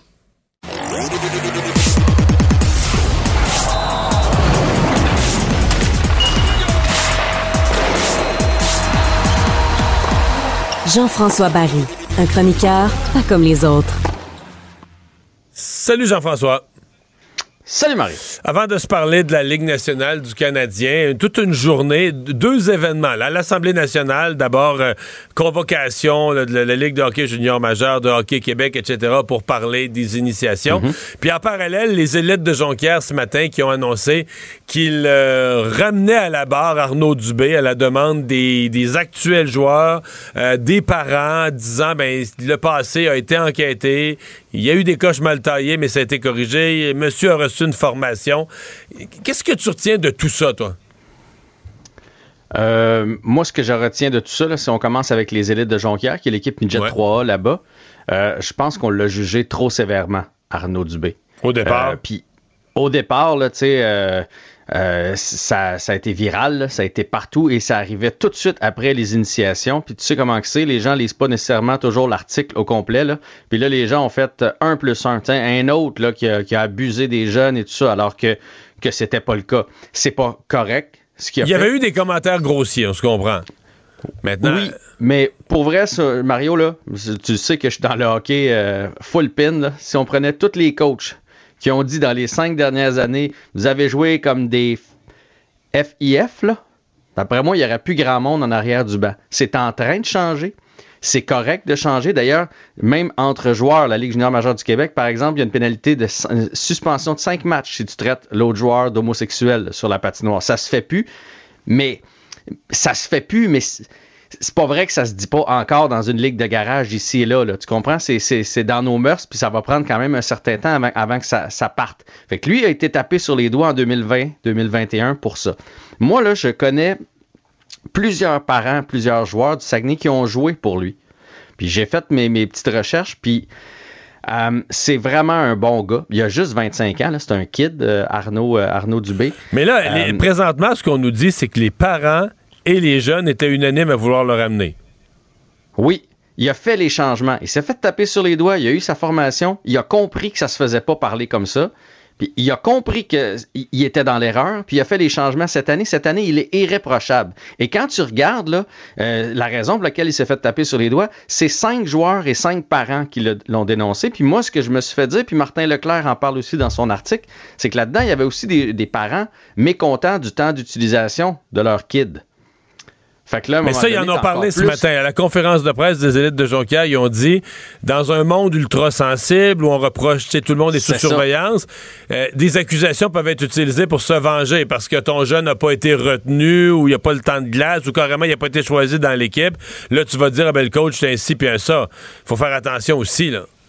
Moi, c'est ce qu'on m'a expliqué euh, dans les amis que j'ai euh, du côté du Saguenay. Là, Hmm. puis qu'il pour revenir à- plusieurs à- parents ouais. frustrés. Pour revenir à la Ligue de hockey junior majeur, parce qu'on semble être très sévère avec Gilles Courteau, t'as un jeune, toi, là, qui joue là-dedans. Oui.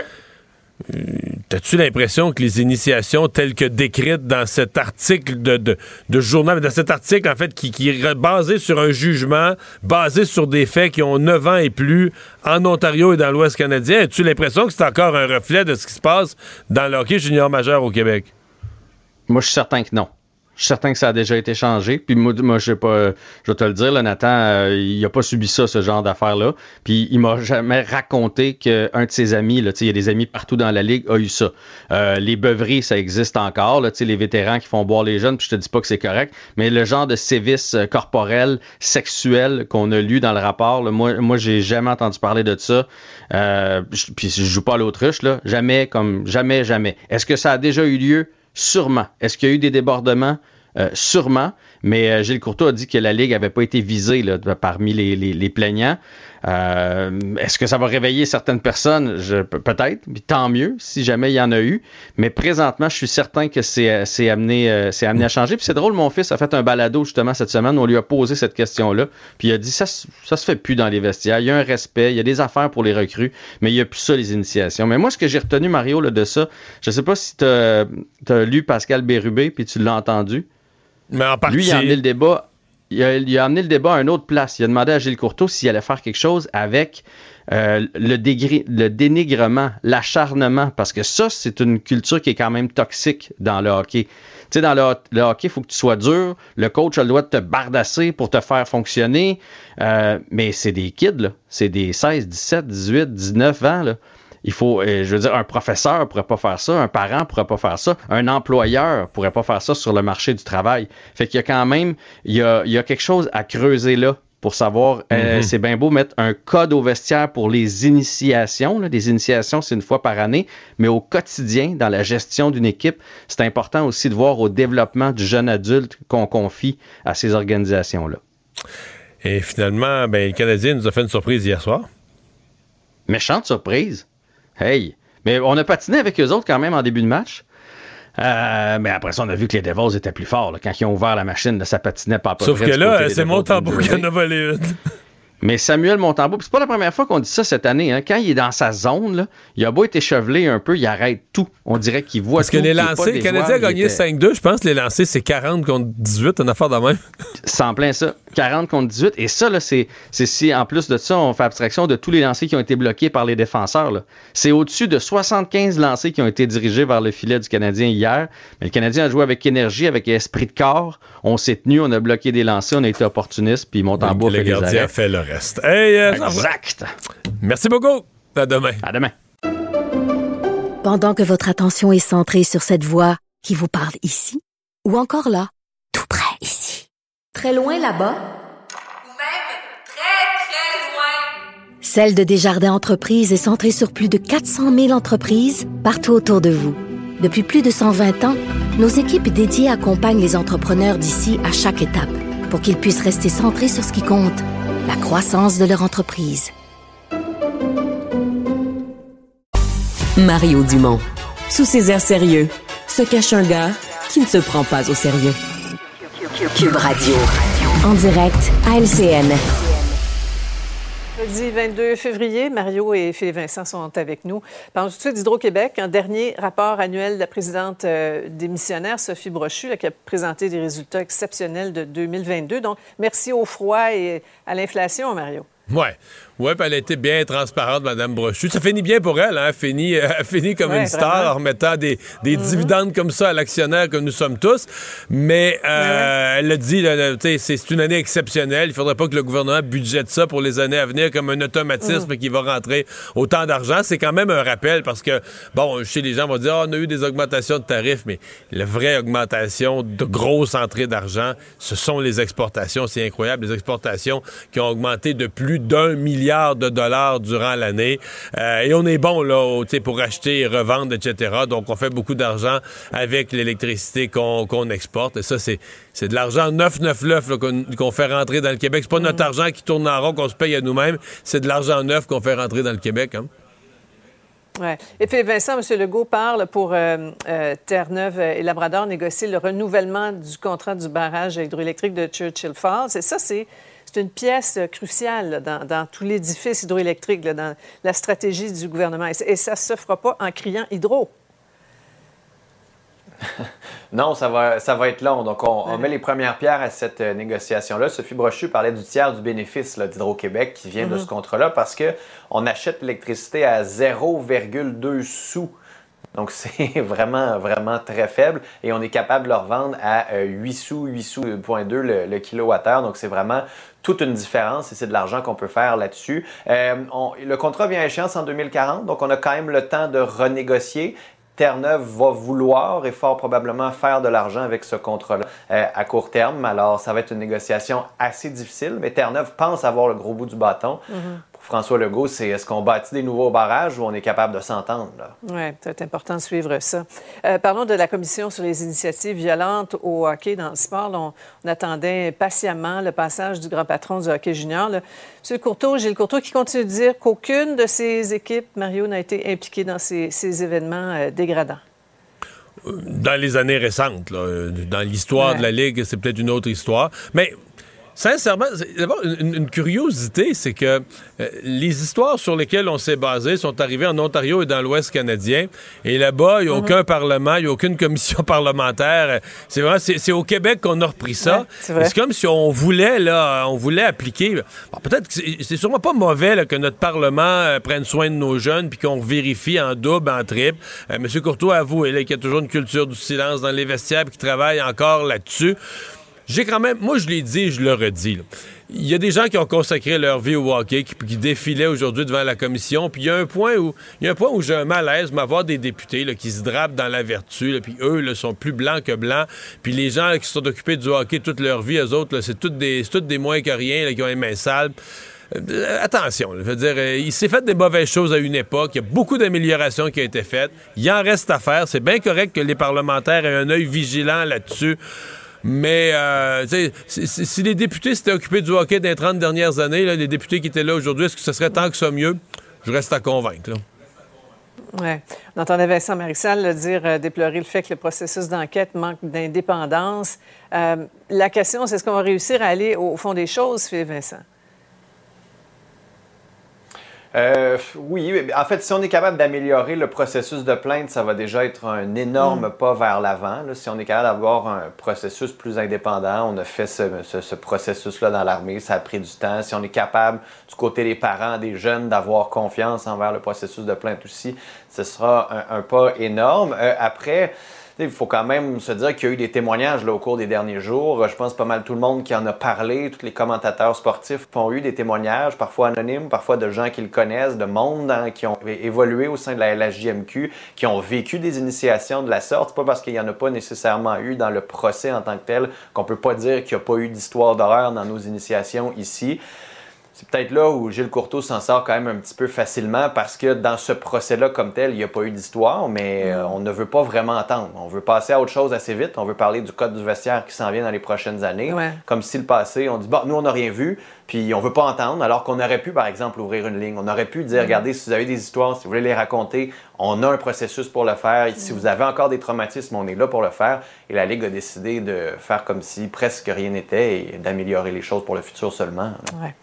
Négociation dans le secteur public. Maintenant, Sonia Lebel qui a présenté son offre pour bonifier les conditions de travail dans plusieurs euh, secteurs. 700 millions de plus sur la table, qu'elle dit.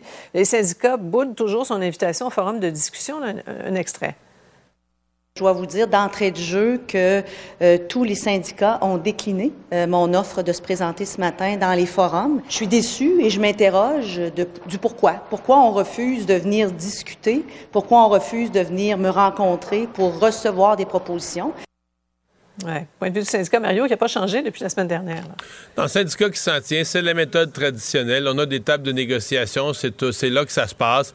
Euh, le gouvernement, est-ce que le gouvernement a raté son coup avec la création de ces forums? Certains pourront dire un peu.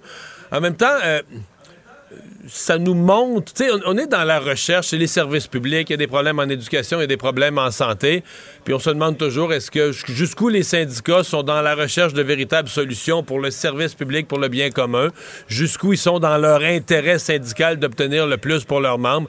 Alors là, la ministre les met certainement sur la défensive en montrant que bon, quand on crée un forum pour parler plus largement du sujet, euh, ils sont aux abonnés absents. Oui, on entendait la présidente de la FIC, hein, euh, Philippe Vincent, la semaine dernière, qui disait c'est pas là que ça se passe. Hein, les, choses importantes, les trucs qui se règlent, c'est à la table.